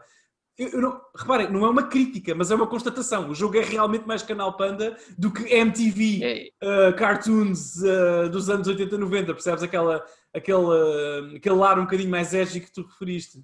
Um, bem, MTV se calhar não é um bom exemplo, mas tu percebes o que eu quero dizer. Sim, sim, perfeitamente. Mas Luís, ias perguntar ou dizer alguma coisa sobre o jogo? Sim, tu falaste no humor, falaste no art style, eh, tudo isso. É assim, eu não vou dizer que eu não, que, que eu não gostei de algum do humor, porque o jogo basicamente tenta, o jogo tenta fazer uma piada a cada dois minutos. Portanto, muito mal seria se não acertasse nenhuma. Mas eu acho. Há uma piada do Zune. Muito eu, obrigado. Eu, eu, acho que o que permeia. Go Microsoft! Parabéns à Microsoft já agora por permitir essa piada. Sim. Eu acho que o que permeia, e, e, e por exemplo, o, o segundo logo, o, o, segundo nível é todo ele uma piada. É, é, uma piada em forma de mini-jogo e eu achei super fixe e gostei e, e tudo mais. Ok. Mas eu acho que o que permeia este, este jogo é, é a sensação de que está assim a, tentar um bocadinho demais. Eu não sei se é esta a expressão certa, em inglês é trying too, too hard, mas eu fico com essa sensação. Parece-me que, está, parece que está ali a haver assim um bocadinho, é um bocadinho forçado, é um bocadinho forçado, sabem? Tanto no humor, como, na, como das mecânicas, como no design dos inimigos, parece que ele está a tentar ser parece que ele tem ali, parece que quem fez o jogo ou que o jogo em si tem muitas inseguranças a ultrapassar. Não, não, não ficaste um bocadinho com essa sensação? Isto é uma das duas questões que eu queria pôr. Mas uh, eu respondo, claro, mas podes ser mais uh, preciso na tua pergunta. Uh, segurança a que nível? Se puderes só, só Sim, para eu perceber é, exatamente o que tu queres. Tipo, nós, nós começamos com. Lá está, o, o, eu sei que é suposto ser um jogo humorístico, eu sei que é um jogo que foi feito por pessoas, por, por pessoas que estão habituadas a escrever scripts para, para comédias e para stand-up comics e tudo bem. É, mas, mas o, não há, um, não há uma linha de diálogo das personagens que não seja uma piada.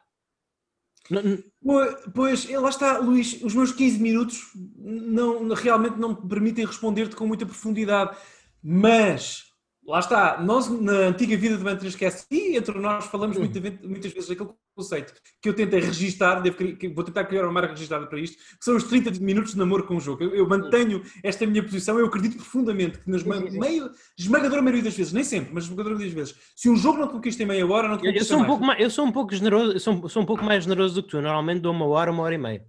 Ah, podes dar, podes dar, mas se aqueles primeiros 20 minutos não, não te chamam a atenção, tu já, hum. já não estás lá na minha opinião, claro. Mas pronto, uh, dito isso, epá, eu realmente, desde que carreguei no start até, até me ir deitar, naquele fim de noite em que experimentei o jogo, tudo era uma piada. Tudo, tudo, tudo, tudo, tudo, tudo. E ah, parece facto, que é um jogo que está a gritar: por favor, ama-me, por favor, é, ama-me, eu preciso. Deixa-me citar, deixa-me citar mal e porcamente, mal e porcamente, um ex-colega que eu tive na Nintendo chamado Patrick, uhum. Patrick Shields, que, que eu já, infelizmente não tenho muito contacto hoje em dia. Mas deixa-me citá-lo uma coisa que ele me disse uma vez numa reunião de trabalho que tivemos, que eu nunca mais me esqueci. Hum. E que ele tem razão, que estávamos a falar sobre para os diferentes países. Uh, bom, não posso dizer exatamente o quê, mas taglines e, e, palavras que iam ser utilizadas para promover determinados produtos no contexto de marketing e tudo mais, jogos, claro.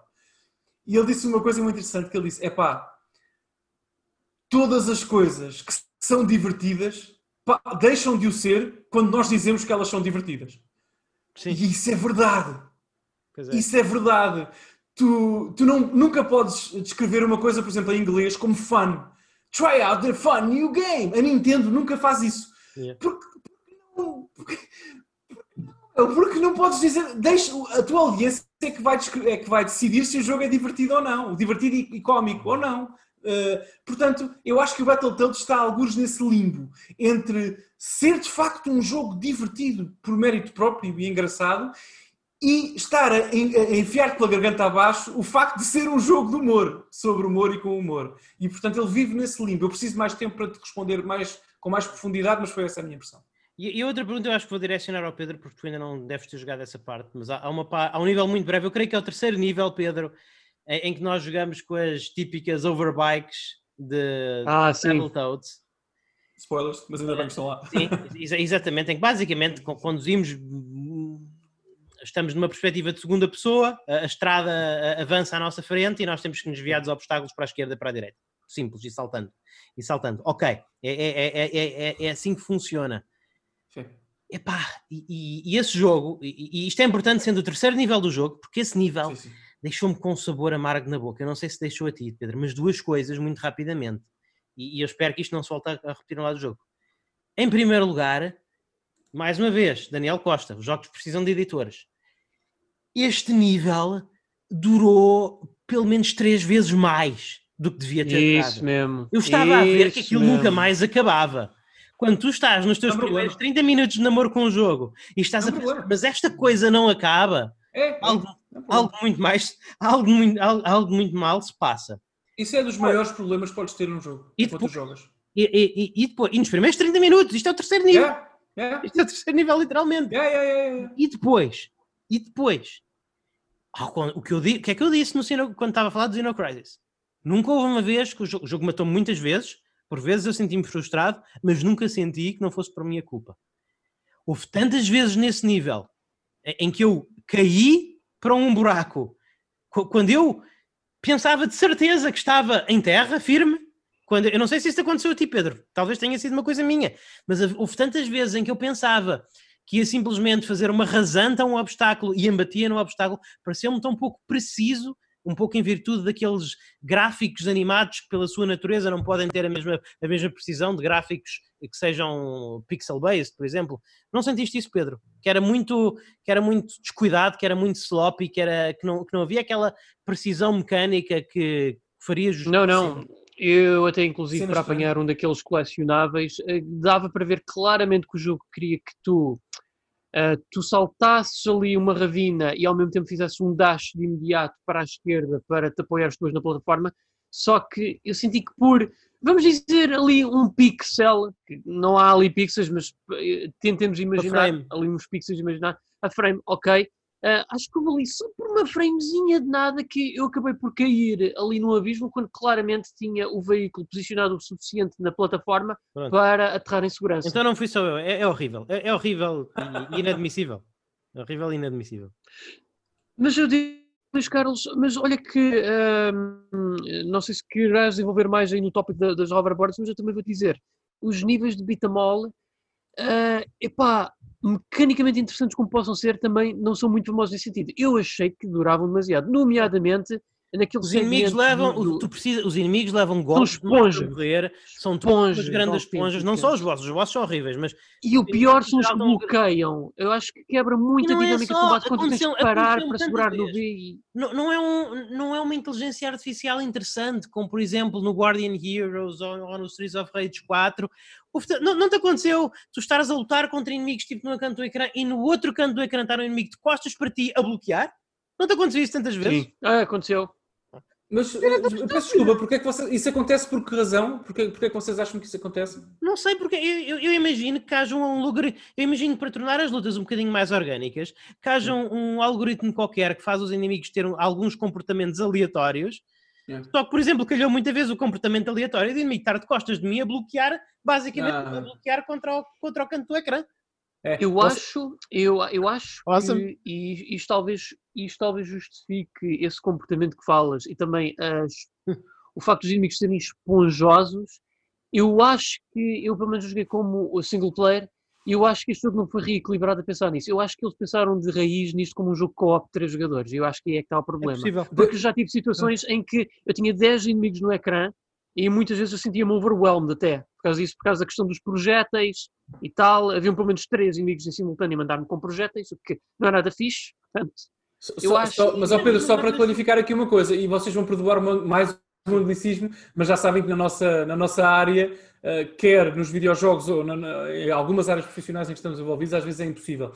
Eh, eh, Sabem que nestes jogos de beat'em up, muitas vezes, uma das coisas mais difíceis de programar é o que se chama os finding paths, que é Sim. portanto, eh, as linhas que os adversários percorrem até chegarem eh, ao jogador, ok? Por exemplo, eu já falei disto aqui no, no Antes Esquece, mas só muito rapidamente. O, o Streets of Rage tem um sistema circular em que eh, o adversário aproxima-te e tenta circular, portanto, à tua volta, à volta, à tua volta para encontrar uma abertura para te bater. O Final Fight tem uma abordagem mais eh, horizontal, neste caso, ou vertical, depende do eixo em que, em que virem a coisa, mas mais direta, portanto, o adversário identifica o jogador e vai numa linha direta até ele. O que faz com que no Final Fight seja relativamente mais fácil prever o caminho que os adversários descre- descrevem e naturalmente, contrariar essa tendência e, e atacá-los atacá primeiro, não é? Uh, portanto, genericamente falando, gener... atenção, não é só isso, mas genericamente falando, o Final Fight é mais fácil que o Switch of Rage por isso. Uh, agora, no Battletoads, lá está, pode ser, pode ser um problema de programação e de, de, de, de inteligência artificial ou, ou, ou não, eu, vou, ou, ou, não inteligência artificial. Sim, sim. Eu, eu, vou acabar a minha intervenção sobre este jogo como comecei. Eu, eu fico com a sensação que isto foi feito com que isto, que, eu, eu, fico com a sensação que isto foi feito por, um, por uma equipa com muita experiência como jogadores de brawler, cl claramente muitas influências, claramente eles estudaram ou, ou, ou, pelo menos conhecem, têm um bom conhecimento dos jogos que, que pretenderam emular, mas não têm a capacidade técnica, não têm a experiência para o fazer. É essa a sensação com que eu fico. Que isto é um jogo amador. Isto é um jogo amador, não, não, não quer dizer mal, mas realmente Sim. amador. E, e mas custa-me um bocadinho também estar a usar o meu tempo Uh, e, o dinheiro, no, neste caso não foi o meu dinheiro porque é um jogo Game Pass, mas continua a ser o meu tempo. Não jogo... é o teu dinheiro, desculpa, tu pagas o Game Pass. Sim, está bem, mas, mas, mas, o, mas o custo dilui isso por todos os outros jogos que eu posso jogar com ele. Mas Luís, Sim. desculpa interromper, não quero criar aqui um asterisco porque já, já vai longa a hora, mas atenção, claro. nós temos que deixar para trás essa ideia de que há ah, um jogo que saiu no PlayStation Plus ou no Game Pass e consequentemente é gratuito e posso jogá-lo gratuitamente. Não, não, não. Tu podes jogá-lo porque pagas por esse sim, serviço. Sim, sim. Nada é gratuito. Não, eu sei, eu sei. Mas, uh, mas, mas realmente, epá, é assim, ouve, eu tenho ali, estava a oferta neste momento é tão rica. Eu tenho ali para jogar na minha Switch River claro. City Girls, tenho o Streets of Rage 4 e, claro. e quer, por muito que eu, que eu possa dizer, ah, isto é um jogo amador, talvez seja o primeiro, segundo jogo desta equipa, o primeiro jogo neste género. A verdade é, é que eu tenho de comparar com, com, com, os outros jogos que estão a competir, mesmo dentro desse mesmo género, pelo meu tempo e pelo meu dinheiro. E, e até agora, nos, ultim, nos últimos anos, dentro deste género, este é dos mais fraquinhos que já apareceu à frente. Mais uma vez, eu vou falar deste jogo mais no próximo Entrescasse, nem que seja para dizer, malta, confirme tudo o que disse no anterior, mas, mas potencialmente espero eu para dizer, olha, malta, joguei mais um bocadinho e realmente o jogo ganha alguma maturidade e eu habituei mais e percebi mais o que o jogo está a tentar fazer e a minha opinião é diferente. Espero que seja a segunda, temo que seja a primeira, mas eu vou jogar mais este jogo e vou, vou dar uma opinião mais informada. Mas até agora a primeira impressão não foi positiva.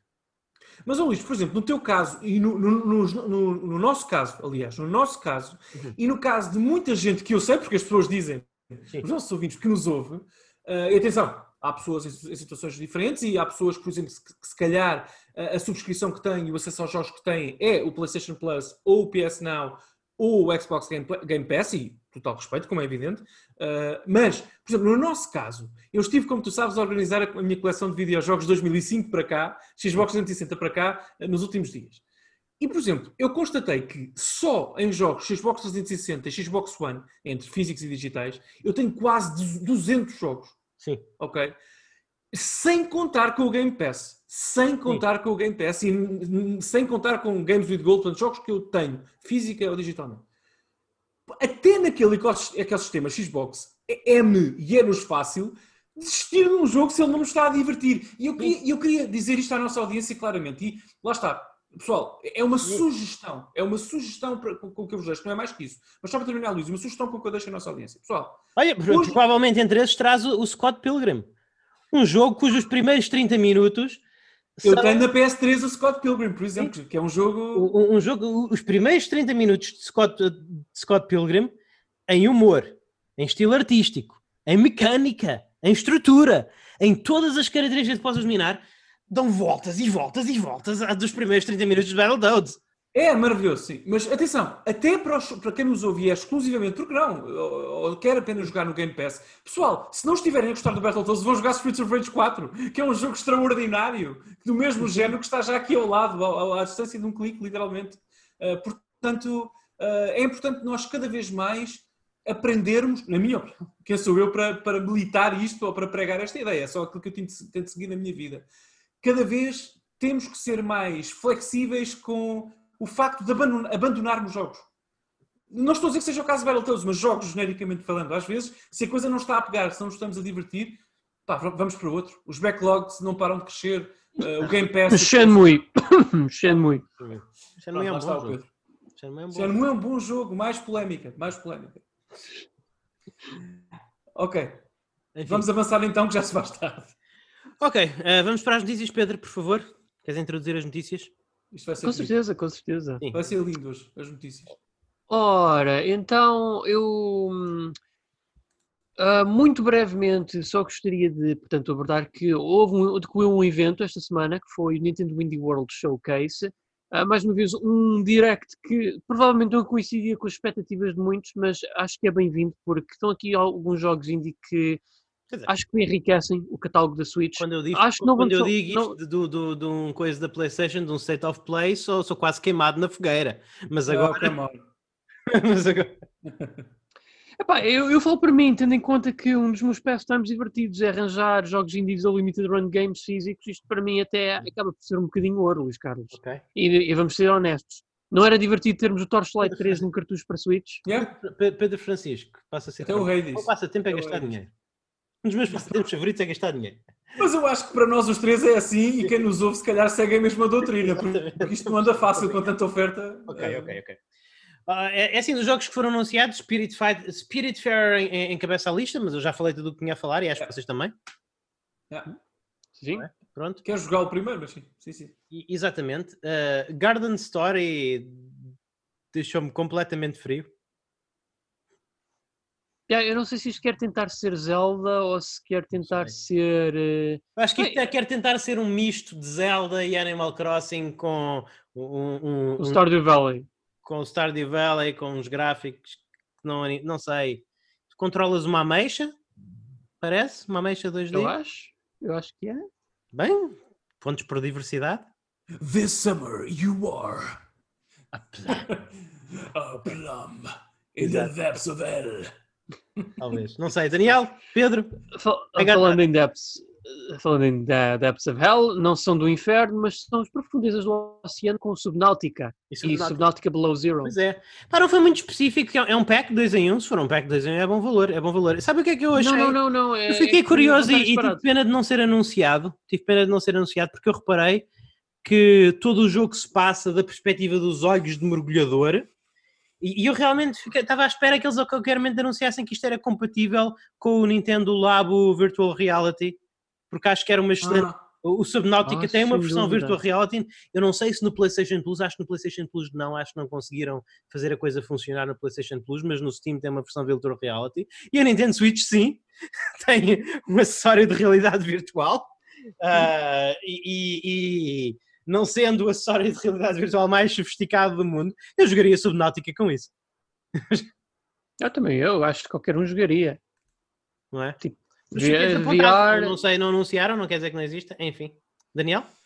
Nada, eh, eu sobre este jogo não tenho nada a dizer, mas permitam-me eh, eh, avançar para o- exatamente para o que está a seguir.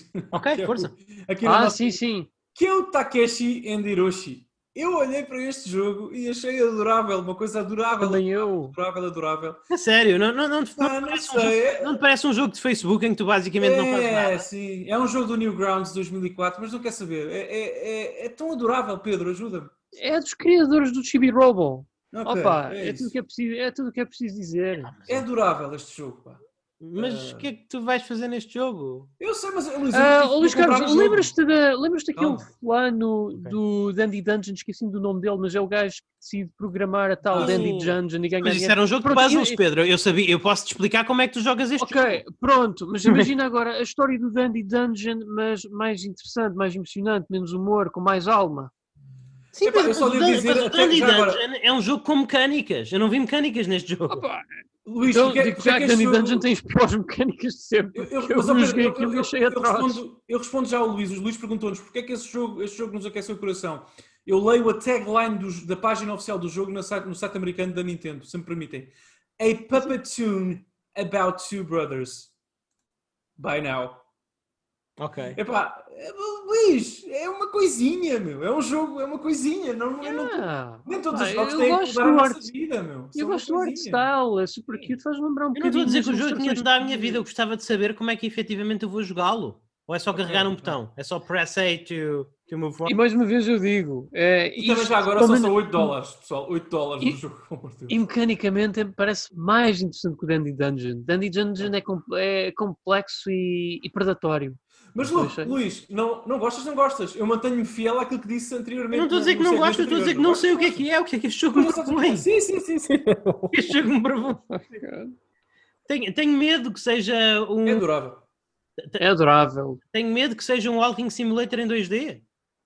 Mas Luís, eu pergunto-te, este jogo dos criadores do Chibi Robot, com este título, com esta tagline, com este estilo artístico, com esta na Switch, blá blá blá, não merece 7 euros para isto. para- para- A ti especificamente, não estou a dizer genericamente falando, não vais gastar 7 euros nele para descobrir. Ok? Não, se, se me disseres aqui e disseres, olha Luís, o jogo realmente faz isto assim, assim, assim, e eu percebo que é uma coisa que ah, parece-me interessante, eu compro, mas, mas sim, sim. enquanto, só com base na querideza do jogo, na ternura do jogo, não. Pronto. O Luís esqueceu-se do coração hoje. Não. Não. Ah, mesmo. Não. Então não vamos compraria, um batalhar. remake, E... compraria um remake do Chibi Robo, sim. Mas pronto, Pedro, já, já agora, tu estás a liderar aqui a lista e estás a descrevê-la dos jogos que foram anunciados neste Uhum. Direct, mas eu convido-te a, a, a- a- ao- ao- chamo aqui à mesa o teu poder de síntese, porque se vamos falar de todos, Sim. vamos estar aqui muito. Sim, sim, sim. Algum, algum outro queiras destacar. Vamos fazer um rapid fire. Ah, Ok. I An Action Epic é, é, é um jogo baseado na mitologia indiana que eu achei que era um, é um jogo. Yeah. A, a- a melhor coisa deste jogo foi a senhora programadora indiana que apareceu para, o- para o apresentar, que eu, que eu achei que era super agradável a olhar. Ok. Pronto. Sem dúvida. E, e- e Ok. é parece um jogo. pare- pare- Parece, parece um jogo em todos os aspectos medíocre. Podemos avançar? Sim, sim. Ok. Bear and Breakfast. And Breakfast, Isto- sim, é, é um jogo em que é- parece ser um jogo de gestão de uma pequena estalagem na orla da floresta em que sim, o dono é um, é um urso. Ah, eu acho que a melhor coisa sobre este jogo é o título. O que é que vocês acham? Sim, com totalmente de acordo. totalmente de acordo. Ah, a Short Hike, este jogo. Opa, este jogo é bué relaxante. A sério? Eu joguei um bocadinho disto na Epic Bank Store. É bué, bué relaxante e dá gosto explorar. É fixe. Ok. Isto é fixe. Espera, qual, Pedro? Peço imensa desculpa, A perdi Short a Hike. short- a short Like. Tanto Ah, quanto é bué- é bué- é, é- é é um jogo, é um jogo, um estilo tridimensional assim, ah, similar a Animal Crossing, em que tu controlas um pardal e exploras uma serra. Uau, É bué laid fixe, back este fixe, jogo. fixe, Eu- eu, também não estava à espera de grande coisa, mas é, é realmente Ok. isto é. É, é, é pá, só mesmo experienciando. É que se sente. Mas é bom, é bom. Uh, o único jogo que eu fiquei realmente interessado, que eu, que eu acredito que poderei comprar de todo o Indie Showcase, foi Card Shark. Um jogo sobre fazer, não é sobre jogar às cartas, é sobre fazer batota enquanto jogas às cartas. E, e com, com um art style tipo a graphic novel, passado na França, pa- passado na França renascentista, é esse o termo. Uh, Uhum. Super fi. Epá, epá, sim, isto é um jogo para Luís Magalhães. Isto é um jogo para Luís Magalhães ser um. ser- tá- Estás a ver, Daniel? Eu não sou aquele gajo. Eu sei que tu gostas do, do, do conto ternurento sobre os dois irmãos, sobre o irmão que faz um videojogo para o irmão. Eu quero aldrabar pessoas a jogar às cartas. Eu quero ser, eh, eu quero ser o ok. filho da mãe que aldraba as pessoas a jogar às cartas. Pronto. Como nos ensinam na escola, cada um é como cada qual, Luís. Vamos aprender a respeitar-nos, mas realmente. Mas ok. Mas acho que este jogo era super fixe. Não, não vos interessou, a Ah, sério? sim! Sim! Card sim. Shark. Eu, eu, eu, Ah, opa, eu não sou de jogos de cartas, mas Mas confesso isto, não, é- mas isto não é um jogo de cartas, é mas bem é um jogo sobre cartas. fazer batota. Ok, É mas eu parto do pressuposto que para poderes tudo. fazer batota em cartas tens que saber jogar carta. Não, o jogo terá, terá mecânicas com cartas, sim, tu tens que aprender as mecânicas do jogo, mas é um jogo sobre fazer batota, não tanto seguir as regras. E isso, portanto, é mais um jogo de aventura do que outra coisa, diria Exato. eu. Parece. Ok? Exato, exato. Parece super fixe, parece super fixe. Adorei, adorei. Foi um- é o único jogo que Ainda bem. em, em comprar. Ah, O que vem a seguir, Torchlight 3. É pá, eu gosto dos Torchlights. Aliás, eu gosto de Diablo Likes, um dos, um dos jogos que eu mais horas afundei foi o Diablo 3. Ah, um, um jogo absolutamente luxuriante. O Torchlight 3, eu, eu, gosto, eu acho, gosto muito do estilo artístico Torchlight 1, Torchlight 2. Pá, o Torchlight 2, especialmente no ecrã da Switch, ou, ou até no ecrã da minha televisão, eh, jogando a Switch, epá, pelo trailer que vi, não vos pareceu que o ecrã estava um bocado cheio demais, que era tudo muito confuso? Sei lá, parece que a ideia que eu fiquei é que eu vou estar a jogar com um jogo em que eu controlo uma personagem que são alguns pixels no ecrã e depois é tudo explosões à minha volta. Pedro? Não acham que é um jogo Ah, lá está, voltando àquilo que Xeno Crisis não é e que Battletoads é como um ponto negativo, não acham que é um jogo pelo trailer pareceu ter poluição visual demais?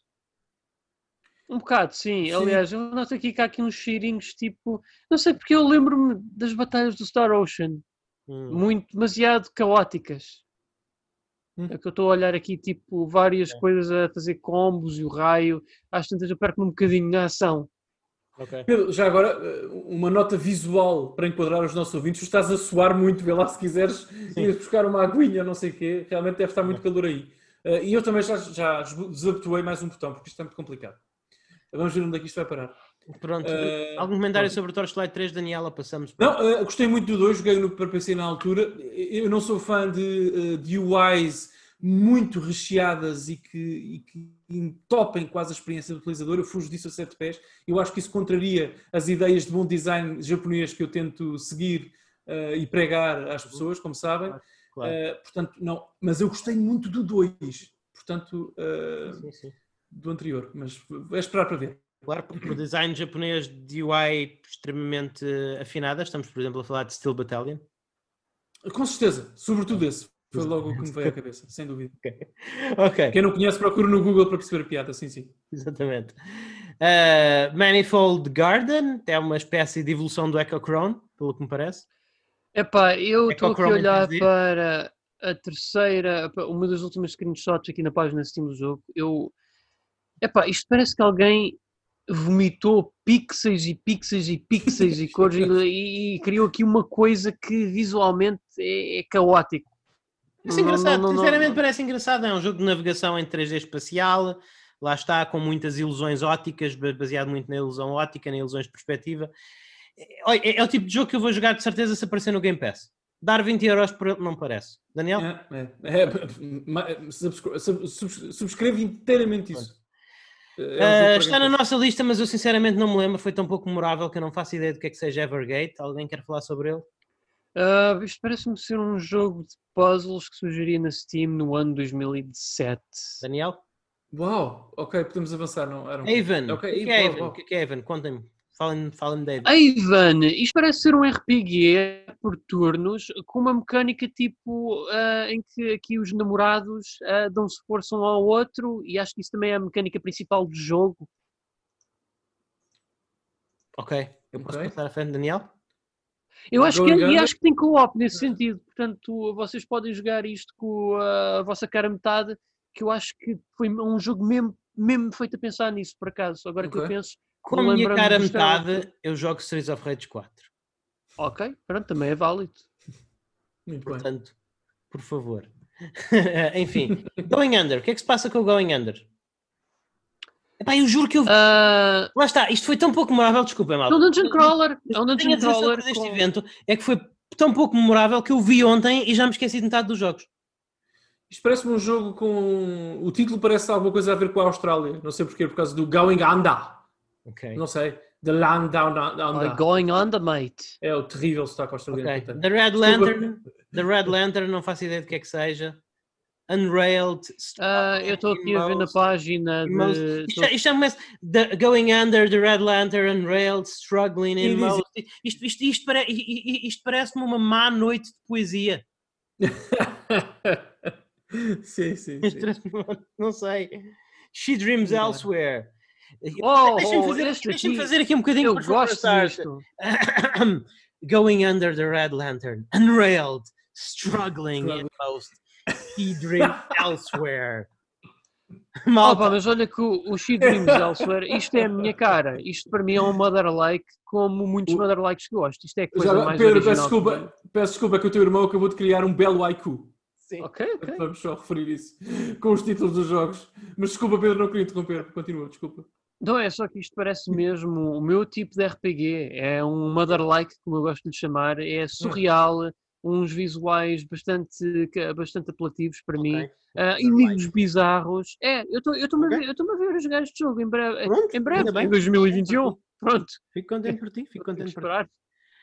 Ah, eu fiquei desapontado pela revelação inicial, não, não sei porque é que ela está no fim da lista, mas foi a revelação inicial, foi que Hades virá parar à Nintendo Switch. Ah, agora sim. Ah, este estou muito interessado ah, também. agora está bem. A sério, a malda? A assim. sério? Isto- Vocês possuem Yeah, PC?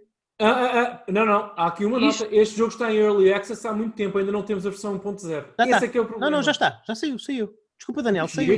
Não, Desculpa está lá, aqui não. em Early Access, não. ainda estou a ver. Eu tenho Mas isso sim, em mas- wishlist, sim, sim, está em early Epá, então já access. foi anunciada a data de lançamento. Não, foi, não, não, foi anunciado que vai sair a versão 1.0 em Ok. breve. Mas Pronto, ainda não está disponível. pronto. E isso só tenho- importante dizer. Malta, Importa. vocês, vocês são os dois possuidores de PCs que conseguem correr perfeitamente este jogo. Hum. Eu, eu vi este trailer na Switch. A minha primeira. O que é que eu pensei? Qual é que foram o- o- o- os 15 segundos de pensamentos de Luís de Magalhães? Segundo 1 a 5. Eu gostava de ter este jogo na Switch. Este parece-me um jogo da Switch. Eu até gostava de ter em cartucho. Este. Segundo, Eu também. segundo, eh, segundo 5 a 10. Epá, esta personagem parece muito pequenina neste ecrã. Muito pequenina. Ah, está muito bem. pequenina. Sim, ok. Ponto. ah, ah, e depois. Nós vamos jogá-lo na televisão, Luís. Desculpa, nós vamos jogar isto Está na bem, está bem, televisão. mas, mas os últimos 5. Mas, mas lá está. Daniel, mas, Sim. mas eu fico com a ideia que este é um jogo que tu queres jogar perto do ecrã, não do sofá. Sim. Perto do Ok. ecrã. Por, por Ok, isso, para mim, ok. isso para mim diz PC. Mas finalmente, epá, este trailer, eu, eu se fosse game developer, eu não apresentaria um trailer nestas condições. A frame rate é atroz. A frame rate era atroz. Especialmente para quem já viu isto correr num PC, isto dá-me aquela impressão, dá-me aquela impressão, isto, isto deu-me flashbacks, isto deu-me flashbacks de. Do Godfall? Não, não, não, isto, isto, isto deu-me flashbacks de Bloodstained, da minha querida versão Switch de Bloodstained. Ah, the feels. Pedro. Ah pá, eu estou muito interessado neste jogo. Isto Yeah. parece vir mais de encontro com aquilo que eu queria que o Bastion fosse, um Diablo-like com loot e exploração. Ah, pá, isso deixa-me bastante interessado. Já Eu acho que isto era o que eu realmente queria ver da Supermassive Games. Sou dono deste jogo na PC, ele foi-me oferecido na Epic Game Store, portanto eu sou dono deste jogo na PC. Ah, mas eu acho que o sítio para jogar é no, é no PC, muito sincero. Houve, há, há jogos e, e nós costumamos, eu costumo falar com o Daniel muito de- de- disto, de que um jogo pode ser em várias plataformas ou mesmo na própria Switch, um jogo pode dar para jogar na televisão, mas ele é um jogo portátil, e um jogo pode dar para jogar em modo portátil, mas ele é um jogo da televisão. Eu acho que Hades não é um nem é outro. Eu acho que Hades é um jogo que tu, te- que tu queres jogar com a tua cara próxima do ecrã, ou seja, é um jogo de PC. Porque é isso, é, é- é- é assim, é, uma, é assim como um Diablo, é assim como um StarCraft. É um jogo que ele não foi feito, ele, não foi feito para tu jogares em portátil, porque é um jogo com porque é um jogo que não ganha com um ecrã pequeno, porque é um jogo em que realmente eh, eh, os modelos são pequenininhos, mas também não é um jogo para jogar do teu sofá porque estás distante mais da televisão. Então eu acho que isto é um jogo de PC. Eu fiquei desapontado com o trailer, contente por saber que este jogo vai existir em formato físico e em cartucho, possivelmente, mas não gostei da forma como o trailer correu e acho que não é um jogo para televisão nem para modo portátil. Lamento, mas lamento estar a acabar e estar a, desanimar. Não, não, não, vamos, vamos ver se, há, se há opções de acessibilidade ou não, de zoom in, zoom out, de zoom- não faço ideia, eu não sei como é que vai ser na versão Switch. Agora, das duas, uma, ou vou comprar a versão Steam, eventualmente, não sei, mas a versão PC eh, 1.0 para jogar quando ele estiver disponível, ou compro a versão Switch em cartucho, porque eu quero muito. Repara, eu tenho um problema com o Super, Saiyan- Super Giant Games, porque o Bastion. eh, eh, gostei muito, mas não é um dos jogos da minha vida. O Transistor é. Amei esse jogo, como o Luís sabe, com muito, muito profundamente. Não percebo. Nós temos de ter um episódio em que tu me explicas isso. Luís, mas eu também não tenho culpa, eu adorei aquele jogo, quer dizer, eh, amo aquele Eu jogo não de percebo. paixão. Tenho que jogar também. Depois o jogo. Pyre, o Pyre foi das maiores desilusões que eu tive com o jogo nos últimos 5 anos. Uh, e este Hades precisa de chegar à versão, 1.0, 1.1, a versão final. Se chega de Early Access, uh, para- tem tudo para eu gostar. Eu gostei muito mais do Bastion do que do Transistor. Mas mesmo muito mais. Mas eu não estou a pedir que mudes de opinião, só estou a dizer Não, que não, entendas não, que mas eu gosto- acho que o Mas eu gosto de é obra- compreender. Mas, mas, mas sabes, que quando tu me dizes que um jogo é o jogo da tua vida, eu gosto de tentar compreender isso. Eu, eu, não, é- não é o jogo da minha vida, mas se eu tivesse que fazer, vou É um ser- Não, não, calma. Se eu tivesse que fazer um top 40, ele estava lá. Um top 20, não sei. Ok. Mas também há muitos jogos. Um top 40 está. Eu adoro, eu adoro. Eu, escrevi, foi o único jogo, só em dois jogos eu escrevi fanfiction na minha vida porque me apeteceu só para praticar. E um deles foi Transistor. Eu- aquele mundo, aquilo bateu uma série, atenção. Ok. Ah, mas Pedro, desculpe, ias dizer alguma coisa. É só que está-me a cheirar que o Transistor é capaz de dar uma dissecação interessante. Eu já sei que vamos, sou eu à bolha com o Luís durante duas horas, pronto. Eu Não, pode ser que me tenhas como aliado, quem sabe? não sei Ah, se quero jogar esse jogo. Eu não sei se quero voltar a jogar não jogo. preciso. Pois? Ah, eu continuei. uma, não. uma coisa eu vos digo, esse, e- e- esse jogo tem uma banda sonora excepcional. E o final é tão bom. O final é muito bom. O final é muito bom, mas, mas todo o jogo. Mas chegar a esse final para mim foi um martírio. Sério? Ei, ó Luís, que coisa. Isso é... Uma coisa é dizer assim, pá, não gostei tanto como o Bastion, acho que tudo bem. Agora, o Martírio. Eu achei, a eu, eu, eu achei, eu achei o jogo super pobre mecanicamente. Eu achei o sistema de combate super eh, entediante. Bom, fica, para, fica se, calhar, se calhar temos que combinar isto, porque sinceramente. não? Eu Mas- acho que o Transistor é um dos grandes jogos da geração. Gostei do jogo estilisticamente, gostei do jogo musicalmente, mecanicamente, achei horrível. Eu eh, confirmo, acho que é um dos melhores jogos desta geração. Ok? Transistor. Aliás, eh, dos mais jogos, e dos mais melhores jogos é difícil dizer, dos mais impactantes é, porque aquilo. Eu nunca joguei nada assim até hoje. Mas pronto. Ah, Pedro, não sei se. Eu concordo que é muito original, concordo que é muito único, não- só não concordo que seja bom. Eu não, não quero que fale muitas ideias, mas enfim, fica para uma dissecação. É. Uh, Pedro, não sei se queres acrescentar alguma coisa a este Nintendo Direct que foi uh, um bocadinho. meh? Não sei. Eh, eu espero muito bem que a Nintendo em breve nos faça um direct carnudo com coisas só deles. Porque, Vais ter, vão apresentar o Skyward Sword em breve e tudo mais. Uhum. mas isso seria fixe. Não, Ah, vá, estou a ah, dizer. sim, Vá. entre outras coisas. Ok. O jogo faz 10 Enfim. anos ano. Ah, é assim, pronto. Pessoal, temos aqui quatro notícias, mas eu acho que aqui duas que, Acho que sinceramente, vão ser vão rápidas, acho que vão muito- ser rápidas. Vamos, Pedro. A sério? Todas elas? Sim, força. Ok. Pronto. I Então, believe. desde a semana Vamos, passada... olha, vamos, a trocar a, vamos a trocar a ordem, e e va- va- vamos a trocar a ordem e- e- entre a última e a penúltima, para acabarmos alguma coisa feliz, está bem? Ok, Ok. então é assim. Ah, então va- vamos começar já com um PSA, que não é uma boa nem uma má notícia, é, uma, é mais um aviso. É que é o seguinte, pessoal. Para quem for detentor de uma Nintendo 3DS e tiver interessado em comprar digitalmente o Etrian Mystery Dungeon, versão europeia, que eu acho, posso estar enganado, mas acho que só existe digitalmente na Europa. Não façam isso, malta. Não comprem este jogo digitalmente. É uma estupidez. Ele está disponível na loja oficial da NIS Europe em versão física por 8 euros. Pelo amor de Deus, vão comprar, vão comprar Ok. o jogo. Mas se por algum motivo quiserem o comprar digital, é só para saberem que vai deixar de existir na eShop europeia a partir do dia 30 de setembro. Ah, Muito provavelmente porque os direitos da distribuição vão deixar de ficar nas mãos da, da América e vão voltar para a Atlus. Ok. Eu vou-vos dizer uma coisa sobre este jogo, só muito rapidamente. Eu comprei este jogo em versão física. Ah, eu gosto de roguelikes. Eu, eu, eu- o meu jogo do ano, não sei se, vai ser, se ainda vai ser este ano ou só vai ser para o ano, mas certamente que será um dos meus jogos do ano, não vejo como pode não ser. Será o Sheer and the Wonder quando for lançado na Switch. Ah, porque é um, um coisa que eu, que eu gosto. Sabias também vai sair para o Steam? Não sei se sabias. Está, vai sair no Steam também. Não, não, não sabia, mas. eu- isto- Não, não, eu vou jogar no Switch. Dungeons garantidamente. para mim são jogos mais portáteis, lá está. Lá está. Este Mystery Dungeon é, é um jogo interessante para quem quiser começar. Ele não é um jogo, não é um jogo fácil, mas é um jogo que tem uma curva de dificuldade muito, tem uma curva de dificuldade que sobe muito levemente. eh, tem um bom tutorial que explica o jogo. eh, Muito tem, não, não- tem- tem- é, é muito generoso na forma de como, como, como todos os roguelikes, tu quando és derrotado voltas à cidade e perdes tudo o que tens em ti, eh, tudo o que tens contigo, mas este é um jogo que te deixa manter, que te deixa manter bastantes coisas, que deixa manter o teu nível, que deixa manter as tuas habilidades, que te deixa guardar coisas no banco para não arriscares tudo sempre que vais à dungeon. Dentro do universo roguelikes, eh, o, o, o estilo Mystery Dungeon, isto é, isto, é um- uma, isto é uma espécie de uma série, a série Mystery Dungeon no Japão é, é- é uma série que abrange várias, que intercepta várias séries, há o do Chocobo, há o do Pokémon, há o do Etrian Odyssey, e a, a série Mystery Dungeon, ela realmente pauta-se por ser acessível. Os jogos Etrian Odyssey não, os jogos Etrian Odyssey são jogos super hardcore, mas este, este jogo é mais Mystery Dungeon do que Etrian Odyssey, e, e isso nota-se, e para aquelas pessoas que têm muito medo de roguelikes, este é um bom ponto de começo, é o que eu tenho a dizer. Fico Ok. triste que deixe de estar disponível. Fico muito triste de estar disponível digitalmente. Mas mais uma vez, e- enquanto o stock durar, este jogo custa-vos 8 euros, mais os portes. Os portes encarecem um bocadinho mais. Talvez fique 15 euros no total. É pá, mas se tiverem um mínimo de interesse, vão à loja da. Eu não sei o, o, o URL de cor, mas pesquisem por, por NIS America Europe. Sim, é mesmo NIS America Europe Store e, e, e- e vocês encontram e, e comprem o jogo e sejam felizes. Cool. Os jogos físicos, como sempre, continuam a ser os melhores jogos. De acordo. Uhum. Uhum.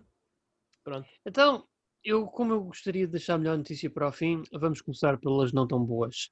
Então, pessoal, acho que vocês já estão cientes, mas... Adoro o eufemismo, não tão boas. Sim, sim, diz. Uh, portanto, uh, o Control vai ter uma Ultimate Edition que basicamente é, é a versão uh, upgradeada para as consoles da próxima geração, PlayStation 5 e Xbox One X, Series X, peço desculpa. ok, segundo as apostas de Smart Delivery da Microsoft, no mundo perfeito, quem comprasse este jogo digitalmente, o original mais Season Pass, teria direito a um upgrade gratuito para esta versão, uhum. nas próximas consolas, certo? Não. Não. A 505 Games quer que nós paguemos um montante aí, está 30, 40 euros para ter esta versão. Essencialmente, uh, obrigando-nos a comprar o jogo uma segunda vez para uma nova consola, digitalmente. É, isto, é, isto, é, o início, isto é o início de uma grande, grande balbúrdia que vai acontecer com estas coisas. Oi, são amigos, isto é assim. Para começar, isto é, isto é asqueroso. Acho que nós concordamos todos com isso. Isto é asqueroso. O, o, que, o que a 2K está a dizer é malta, quando os nossos jogos não, saírem. 505, não é? 505. 505 Games, sim. 505, okay. O que a 505 está a dizer é malta, quando os nossos jogos saírem, não os comprem. E não comprem o Season Pass porque nós eventualmente vamos privilegiar quem comprar a versão Game of the Year, Complete Edition, etc, etc, etc, vamos lançar mais barata. Quem pagou mais por este jogo, quem comprou o jogo no dia de lançamento em Portugal, teriam sido 70 euros e ainda comprou mais um Season Pass, que imagino tenham sido entre 15 a 20 euros. Ou seja, quem gastou quase 100 euros neste jogo, hoje é dito: Ah, vai, pois nós vamos fazer upgrades para a próxima geração de consolas, mas não é para vocês vocês comprem o jogo outra vez. É, é, é impossível. Atenção, mas há, há, aqui só para. Eu não quero ser o advogado do diabo, mas só porque a 505, entretanto, como sabes, Pedro lançou, publicou uma nota a esclarecer exatamente o que ia acontecer com o jogo. E atenção, quem comprou, por exemplo, eu ofereci uh, no, no, acho que foi no Natal, já não me lembro, numa época festiva qualquer, ao meu irmão o Control para a Xbox One. Portanto, quando ele comprar a sua um, ehm, Xbox Series X e colocar uh, quiser jogar o controle que ele tem, que é o normal do Xbox One, a versão normal, uh, na sua nova consola, não só poderá fazê-lo, pode fazê-lo, ok? Sim. Como essa versão vai ter benefícios uh, de performance por estar a correr um novo hardware. Agora, portanto, há isso. Ok? Há isso. Ok, ok. O jogo funciona na nova consola. O jogo funciona Obrigado, Five Five Não, não, não, não, não, não achaste esse comunicado super anémico?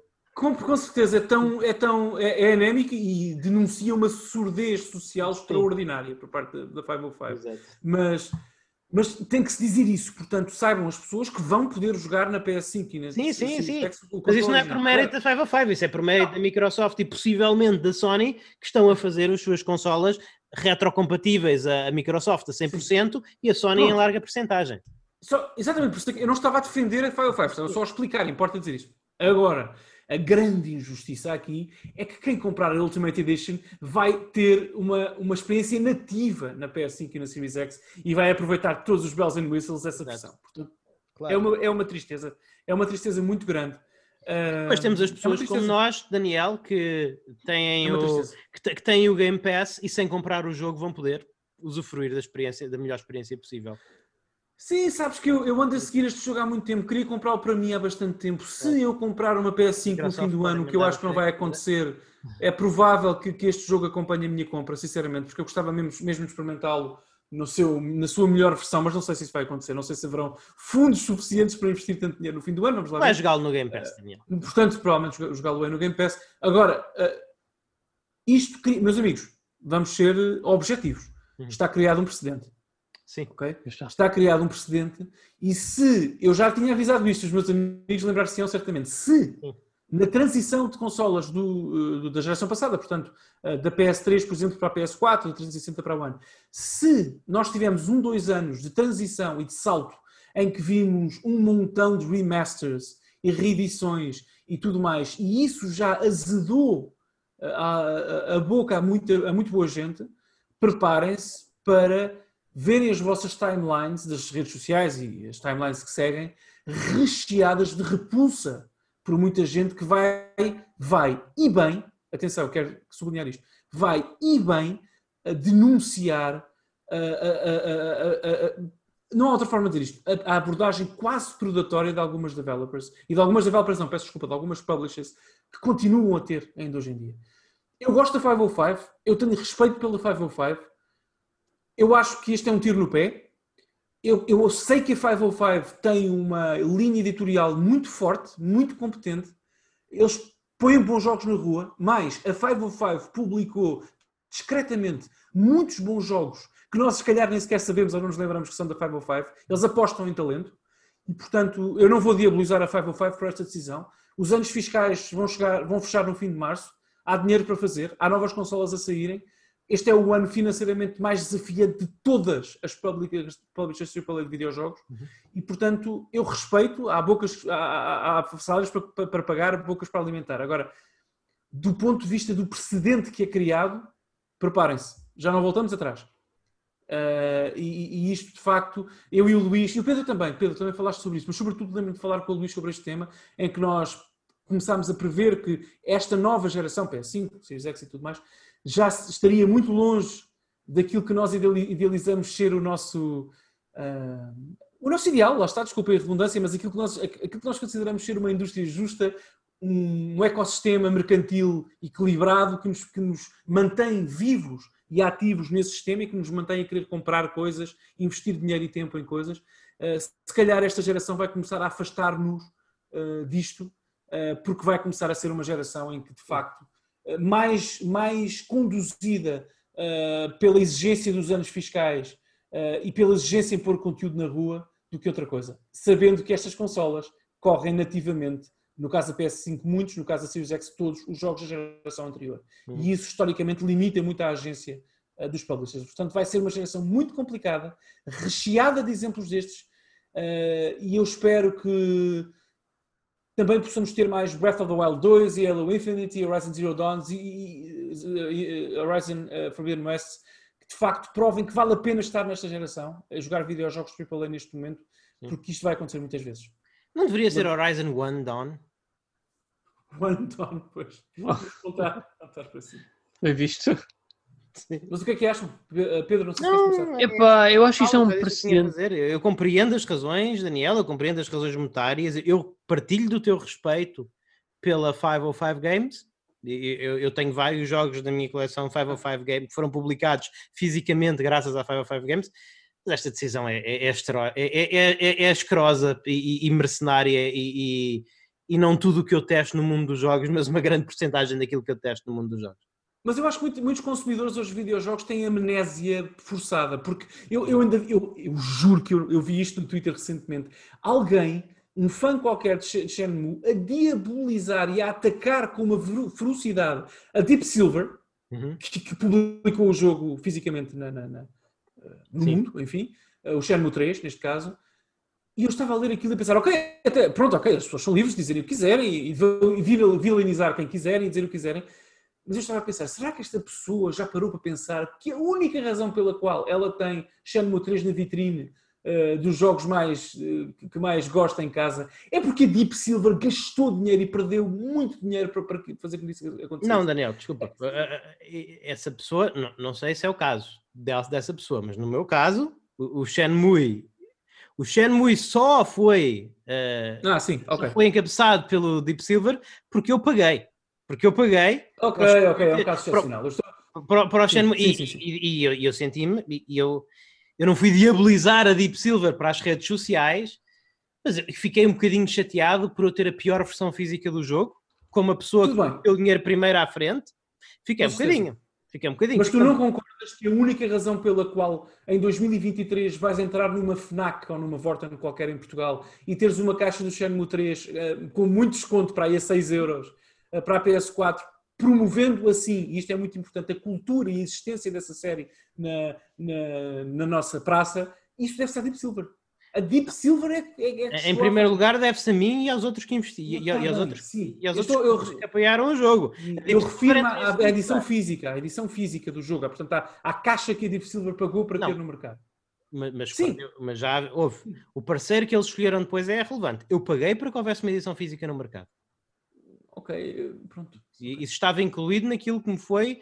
Mas percebes o meu ponto grand scale, onde é que eu quero chegar? Eu percebo, o que tu está, eu, percebo, eu, eu, percebo o que tu estás a dizer, mas a parceira que o Yu Suzuki escolheu, as parcerias que ele fez, e isso foi com ele. Isso foi, isso foi com ele, e eu, eu aprecio que existam essas pessoas, como da Deep Silver, para que eles existam no mercado. Mas, mas eu, eu sinto-me no direito de dizer que fui injustiçado porque eu, eu não tive a opção de ter uma edição de colecionador, não me foi dada, e depois elas surgiram, e não me foi dada a opção de ter uma a, a, um, a um, custo descontado por ter realmente a trocar, vá, imagina pagar um bocadinho mais e trocar a minha versão por essa, não tive essa opção. Sim. A versão física que eu recebi foi uma versão física absolutamente normal, com uma capa super rasca de cartão. Aquele jogo existe, por causa da Silver, sim, mas em primeiro lugar por causa de mim e das outras pessoas que investiram para que ele existisse. O jogo, sim, a edição física, o que eu julgo saber é que de facto a Deep Silver foi das poucas editoras que chegaram à frente. E eu acho que isso tem valor. E Luís, mas pronto, nós vamos falar do Shenmue. Eu estava a tentar fazer um, um, um argumento um bocadinho mais high level, que é de facto esse que às vezes a revolta com situações ocasionais e justificadamente, atenção, eu também critico o 505 aqui e eu acho que isto é predatório, não há outro, não há outro adjetivo, é predatório, mas vamos saber a história das coisas e vamos investigar e saber que, que, que, de facto há muito trabalho feito pela publisher para trás que devemos também considerar, respeitar ou não, depende de cada um. Mas Pedro, alguma coisa que queiras dizer sobre isto, por favor? Eu acho é que, tendo em conta que a Microsoft está a tentar gerar um bom precedente com o Smart Delivery, Uh, e tendo em conta que nós vamos estar agora numa nova geração que vai ser marcadamente mais digital do que físico, eu, pelo menos eu estou a ver muita gente a saltar mais para o digital do que para o físico, Sim eu acho que o simples facto de ver companhias que. Eu acho que no caso da Five Five, apesar de ser uma decisão algo asquerosa, eu ainda lhes passo cartão porque, pronto, eles são uma companhia pequena. Mas é assim, eu estou muito bem a ver companhias como a EA e a Activision a fazer isto N vezes, assim como a 2K, e aí, ui, Ui, isto é, não, não vai ser bonito. Mas, mas Pedro, mas não, vão... não uh, desculpa, não quero controlar o teu discurso, mas eu recomendo ou sugiro que não te foques nessas duas companhias, porque, atenção, o que vai acontecer é que isto vai ser o, o novo normal, que é uma expressão que se é utilizada muito no mundo por outras razões. Sim, sim, eu estou a ver isso acontecer. Isto é. vai ser o novo normal. Tu, é assim, tu vais poder jogar, uh, se tu me perguntares, mas eu vou poder jogar o GTA V não é? No modo retrocompatibilidade da minha PS5, epá, vais, até, isso já foi até anunciado pela, pela Sony, uh, o GTA V especificamente, vais, uh, o, Red Dead Redemption 2, vais. Sim. É provável que exista uma versão buffed up exclusiva para a PS5, é? Sim. Exclusiva só para aquela plataforma. Vais ter que comprar outra vez se quiseres ter. E vais ter que comprar outra vez se quiseres ter. Portanto, bem-vindos ao novo normal, pessoal. Eu quero relembrar-vos que há muitas lojas em Portugal que vendem, não, não somos patrocinados por nenhuma, que vendem uh, jogos retro e antigos de qualidade, uh, como a CX, por exemplo. Uh, não se, não se afugentem. CX não é portuguesa? Não, não, lojas em Portugal, disse eu. Ah, em Portugal. Em Portugal. não se afugentem. A CX não é em Portugal. A CX é uma loja a CX? Ah, em Lisboa, cara. Eu vou lá semana sim, semana não. Uh, em Sintra tens duas, em Lisboa tens mais não sei quantas. Ok. Uh, Dá uma morada, por favor. Com certeza, com certeza, aquilo é muito bom. E não, não se afugente, eu espero que quem, que quem nos ouve não se afugente por isto, saibam que os videojogos estão sempre acima de decisões monetárias e financeiras.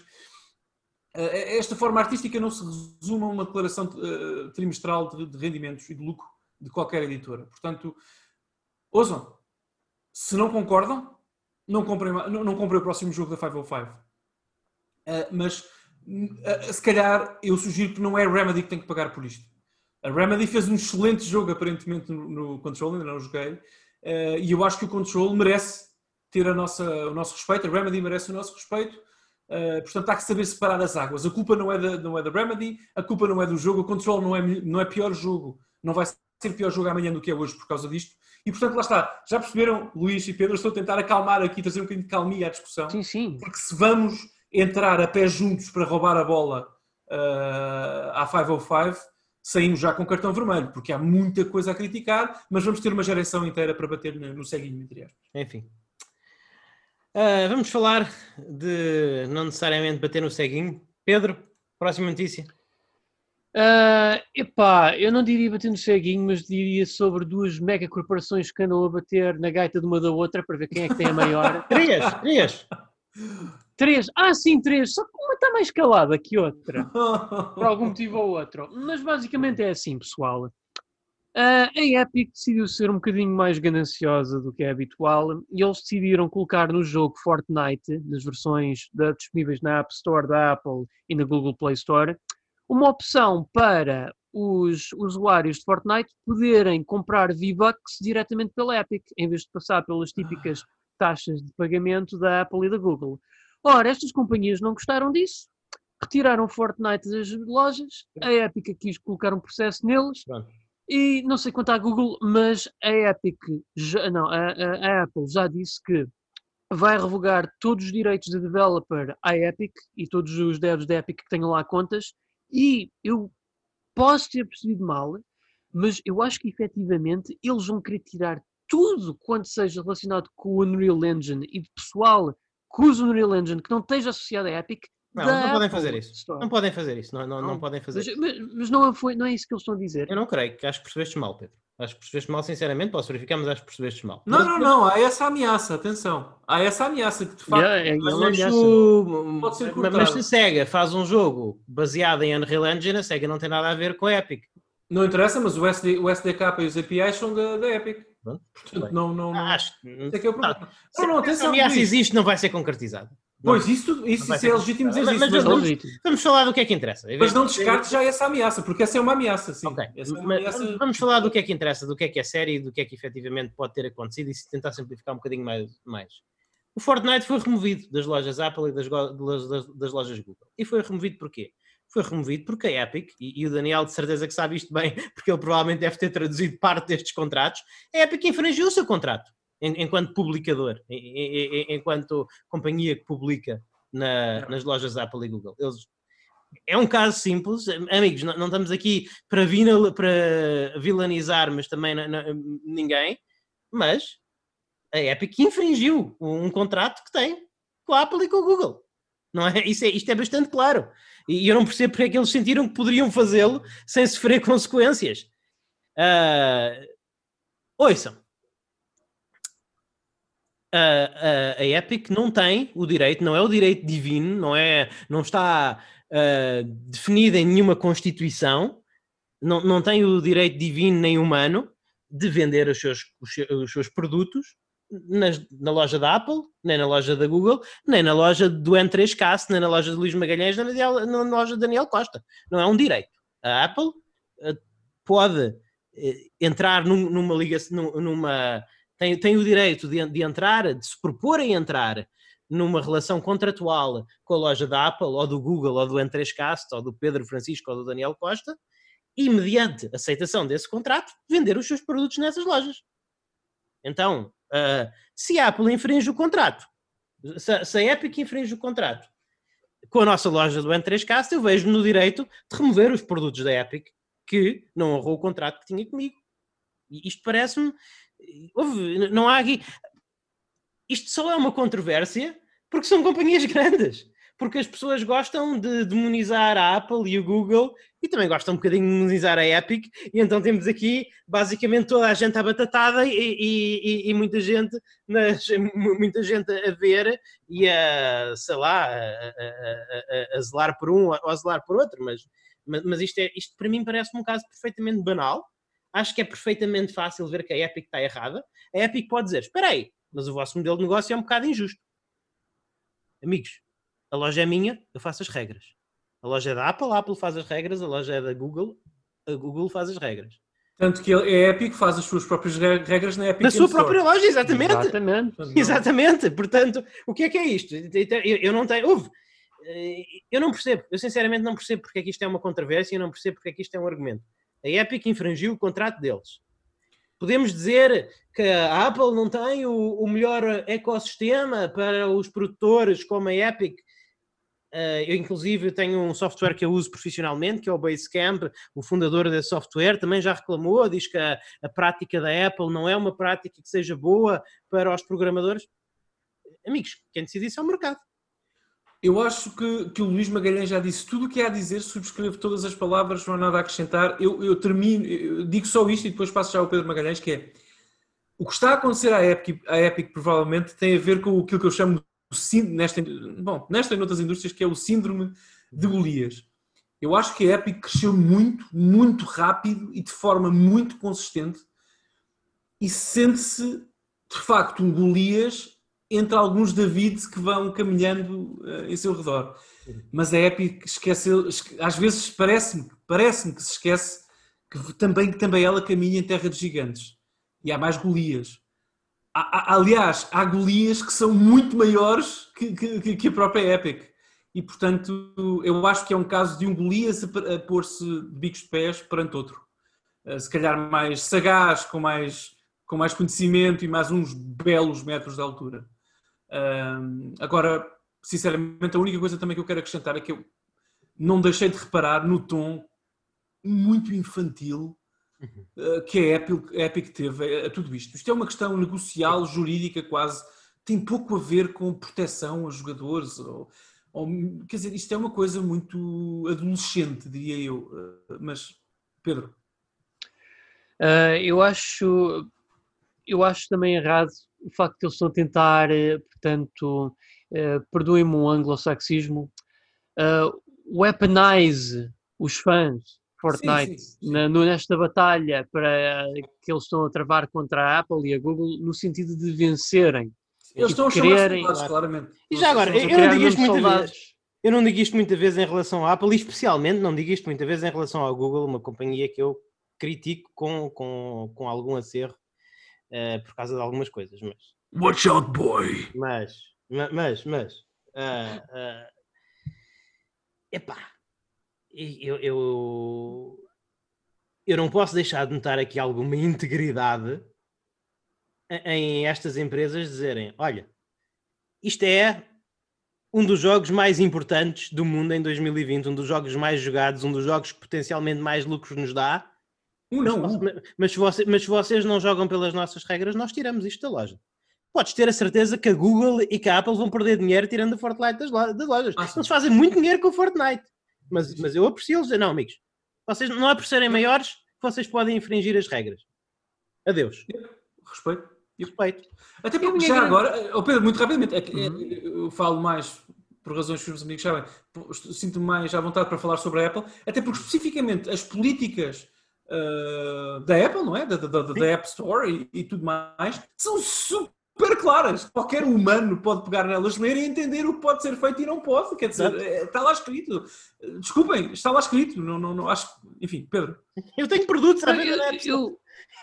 Claro. É, é, óbvio. Eu, sim, sim. eu só não consigo deixar, deixar engraçado nisto tudo que eles uh, travam esta batalha contra a Apple e a Google, mas é, é irónico não fazerem o mesmo com a Microsoft, a Nintendo e a Sony, que certamente também terão regras que lhes tiram uma fatia do Tal dinheiro que recebem com Fortnite. Claro. Uma luta é, de cada vez. Lá, lá, chegarão. Por, por este ritmo lá, lá, chegarão. Eles também não são estúpidos. Eles não vão arriscar o seu maior produto, o seu ganha-pão, em todas as plataformas ao mesmo tempo. Mas eles lá chegarão. Faz sentido. Ficaria a surpresa com o que pode acontecer. Uh, mas sim, sim. sim. Mas, mas, eu acho que é, é, muito estranho, sendo a Epic, que tem a sua própria loja, uh, no, neste caso no, no, PC, é muito estranho. Uh, Enfim. mas okay. Vamos passar a boas notícias, Pedro. Vamos, vamos.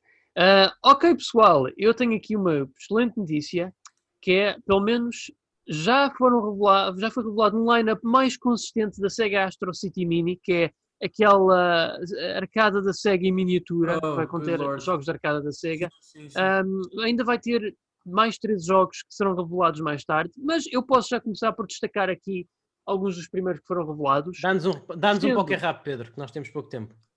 Ok. Ah, oh yeah! Não sei que Pokémon és tu, são eu, quantos, eu. não sei qual és tu. Eu, temos. Tens para revelar. Agora vou até ao fim. Here we go. Será que sentes emoção? Terás no peito um coração. Preciso de saber. Mas que Pokémon és tu? Uh, Pedro, vamos, vamos a isto. yo, temos o Cotton, o Shinobi, o Shadow Dancer e o Cyber Police Ah. SWAT. Crackdown, Gain Ground, Puyo Puyo, Columns, Yeah. Bonanza Brothers, Puzzle in Action, Incident R, Wonder Boy, Wonder Boy. Wonder Boy in Monster Land, Wonder Boy 3, Monster Monster Lair in Virtua Fighter, Ah. Fantasy Zone, Golden Axe, Golden Axe, The Revenge of Death Adder, Alien Storm, Alien Syndrome, Columns 2, Puzzle in Action, Tenter R, Dark Edge E... e por último, Drumroll. Mais um porte do Ultra Beast, Mas que Pokémon és tu? totalizando com o total de Ah, Mais um. Vocês sabem que se- Mais um. Se eu conseguir comprar esta. Primeiro, eu, eu, eu, eu, 57 portes. Ai, meu eu tenho, eu tenho sérias dúvidas. Eu tenho sérias dúvidas que esta máquina saia fora do Japão. Lamento muito. Tenho, tenho sérias Yeah. dúvidas. Mas se por acaso ela sair. Bem, e sair na Amazon Japão eu também encomendo. Exato, é, é isso que eu ia dizer. Amazon.co.jp. Mas achas que vai sair lá? Sair lá? Ah, senhora. Epá, por que, por que não? Por que é que não, Sei. não acredito? Não sei. Sim. Mas se, se eu tiver esta, a, a possibilidade de comprar esta, esta mini consola, como já, tenho, já comprei todas as que saíram até hoje, eu vou jogar Altered Beast nisto, tem que ser. Tem que ser. Eu, eu, eu, eu digo-vos uma coisa, vocês não vão acreditar no que eu vos vou dizer, mas eu hoje, eh, antes de vir para aqui, estava eh, a organizar a minha coleção de jogos digitais Xbox 360, rigorosamente verdade, e vi lá o Altered Beast à venda por 4 euros na Store e quase comprei, só para vos enviar um print screen de que sou dono mais uma cópia, porque o Beast está instalado. Eu tenho, qualquer dia eu compro uma torradeira qualquer da Philips e vem com um código de descarga do Altered Beast. É inacreditável, o que é isto? O jogo segue-me! Não, malta, mas, mas a sério, malta, a sério, já, já viram? Tem uma mini consola em que vocês têm Golden Axe, The Revenge of Dead Adder. Não é E a o- melhor versão do Alien Storm também, a melhor pá. versão do Dá para três jogadores. Gain Ground, o Shadow Dancer. O Virtua Fighter. Epá, isto é bom demais, isto é bom demais. Olha, amigos, nós não podemos fazer melhor do que isto, portanto vamos encerrar o programa por aqui. Uh, Amazon.co.jp uh, é, é isso. Vão ser cerca de. São, são cerca de 115 euros, 110 euros, qualquer coisa do género, mais fortes. Uh, e, e pronto, depois, se, se vos sobrar um bocadinho de dinheiro depois de comprarem a máquina de arcada de- comemorativa dos 50 anos de Neo Geo, uh, podem pensar nisto. Certo? Sem dúvida. Certo. Ah, Ah, sim. Pronto. Para dizer amigos que e amigas, é, eh, terminamos um podcast com Sega, portanto terminamos bem. Muito obrigado por, claro. pelos ouvintes premium que nos permitem realmente fazer isto, gravar isto todas as semanas. É muito apreciado os vosso, a vossa contribuição. E a quem não é um ouvinte premium, por favor, considerem sê-lo. Significa que todas as semanas vocês têm direito não a um, mas a dois podcasts. Normalmente o podcast premium é focado num tema mais específico, é uma análise, uma dissecação, um- uma retrospectiva, qualquer coisa do género. Uh, E, e com isto tenho a dizer-vos que foi o vosso anfitrião Luís Magalhães. Muito obrigado por terem estado connosco. Muito obrigado por estares aqui, Daniel Costa. É sempre um prazer estar aqui a falar de videojogos contigo até às tantas da madrugada. É, é, é a nossa vida eh, e, que, e que boa vida. eh, que, que possamos ter saúde e tempo para continuarmos a falar sobre videojogos juntos. Pessoal, muito obrigado. eh, obrigado, Luís. Obrigado, Pedro. Eu queria só reforçar duas coisas que o Luís disse no início da- do programa. Entrascast Premium é o melhor trabalho que já fizemos enquanto equipa do Entrascast, enquanto painel. Uh, nós tentamos sempre dar o nosso melhor em todas as gravações, mas de facto a coisa tem corrido bem no Entrascast Premium, o feedback tem sido muito bom. Uh, e saibam que por apenas 3 euros por mês estão a apoiar um projeto inteiro e estão a garantir que nós não saímos daqui uh, e que nós temos um compromisso convosco. Vocês a assinarem esse, essa, esse, esse apoio estão também a garantir um compromisso de que, de que estaremos aqui para gravar programas sempre para, para vós. E portanto, e de resto estamos no Twitter, importa dizer isso, Entrescast, falem connosco, estamos também no Facebook, o Pedro se calhar já fala sobre isso. Uh, falem, nós respondemos a absolutamente tudo, absolutamente tudo. Um, e pronto, já agora eu estou também no Twitter, Godan Sama, G-O-D-N Sama. Uh, Sigam-me lá porque, porque é divertido. Só boas vibes ali naquela, naquele feed. Pedro. Uh, como o Daniel referiu muito bem, uh, nós também temos uma página de Facebook onde nós vamos também mantendo todos os nossos seguidores atualizados com os podcasts mais recentes, tanto freemium como premium, e inclusivamente vamos postando posts uh, com materiais suplementares relacionados a esses. E de vez em quando uma coisa ou outra também vamos partilhando convosco alguns trabalhos feitos por fãs inspirados em música, artwork ou afins, porque se há coisa que os videojogos trazem é riqueza de criatividade por parte dos fãs, o sangue que dá vida, portanto, a muitas das franquias que nascem no mundo dos videojogos, e eu acho que nesse sentido também é uma boa forma de apreciarmos aquilo que os videojogos nos têm para oferecer. Sem dúvida, sem dúvida. Muito obrigado, Pedro. Obrigado, Pedro. E, e obrigado a todos. E é isso, malta. Até à próxima. Fiquem bem e joguem muito. E se tiverem uma plataforma em que o jogo existe, considerem jogar Altered Beast. Sim, sim, sim, sim. sim. E assim termina mais um N3Cast. Muito obrigado aos ouvintes premium, que são os que me estão a ouvir agora, pelo vosso apoio. É graças à vossa contribuição que nós podemos almojar criar aquele que nós queremos que seja o, o melhor conteúdo, o conteúdo de eleição em áudio sobre videojogos em português. Outra forma de ajudarem o N3Cast, se assim o quiserem fazer, é deixar uma análise no vosso agregador de podcast de eleição. As análises do iTunes contam muito, ajudam-nos muito a chegar a mais ouvintes mas todos os provedores que vos deixarem dar análises são uma boa ajuda, portanto, se o quiserem fazer, agradecemos muito o tempo que vocês perdem fazendo isso. E também, é claro, é sempre bom que partilhem nas redes sociais, partilhem o episódio, partilhem as vossas impressões, digam o que gostaram, o que gostaram menos, etc. E uh, façam-nos tag, porque nós somos bastante responsivos normalmente, especialmente o, especialmente o Daniel, é um bocadinho menos, mas tento sempre também ver. É uma forma de interagirem connosco e é uma forma também de nos ajudarem a chegar a mais ouvidos.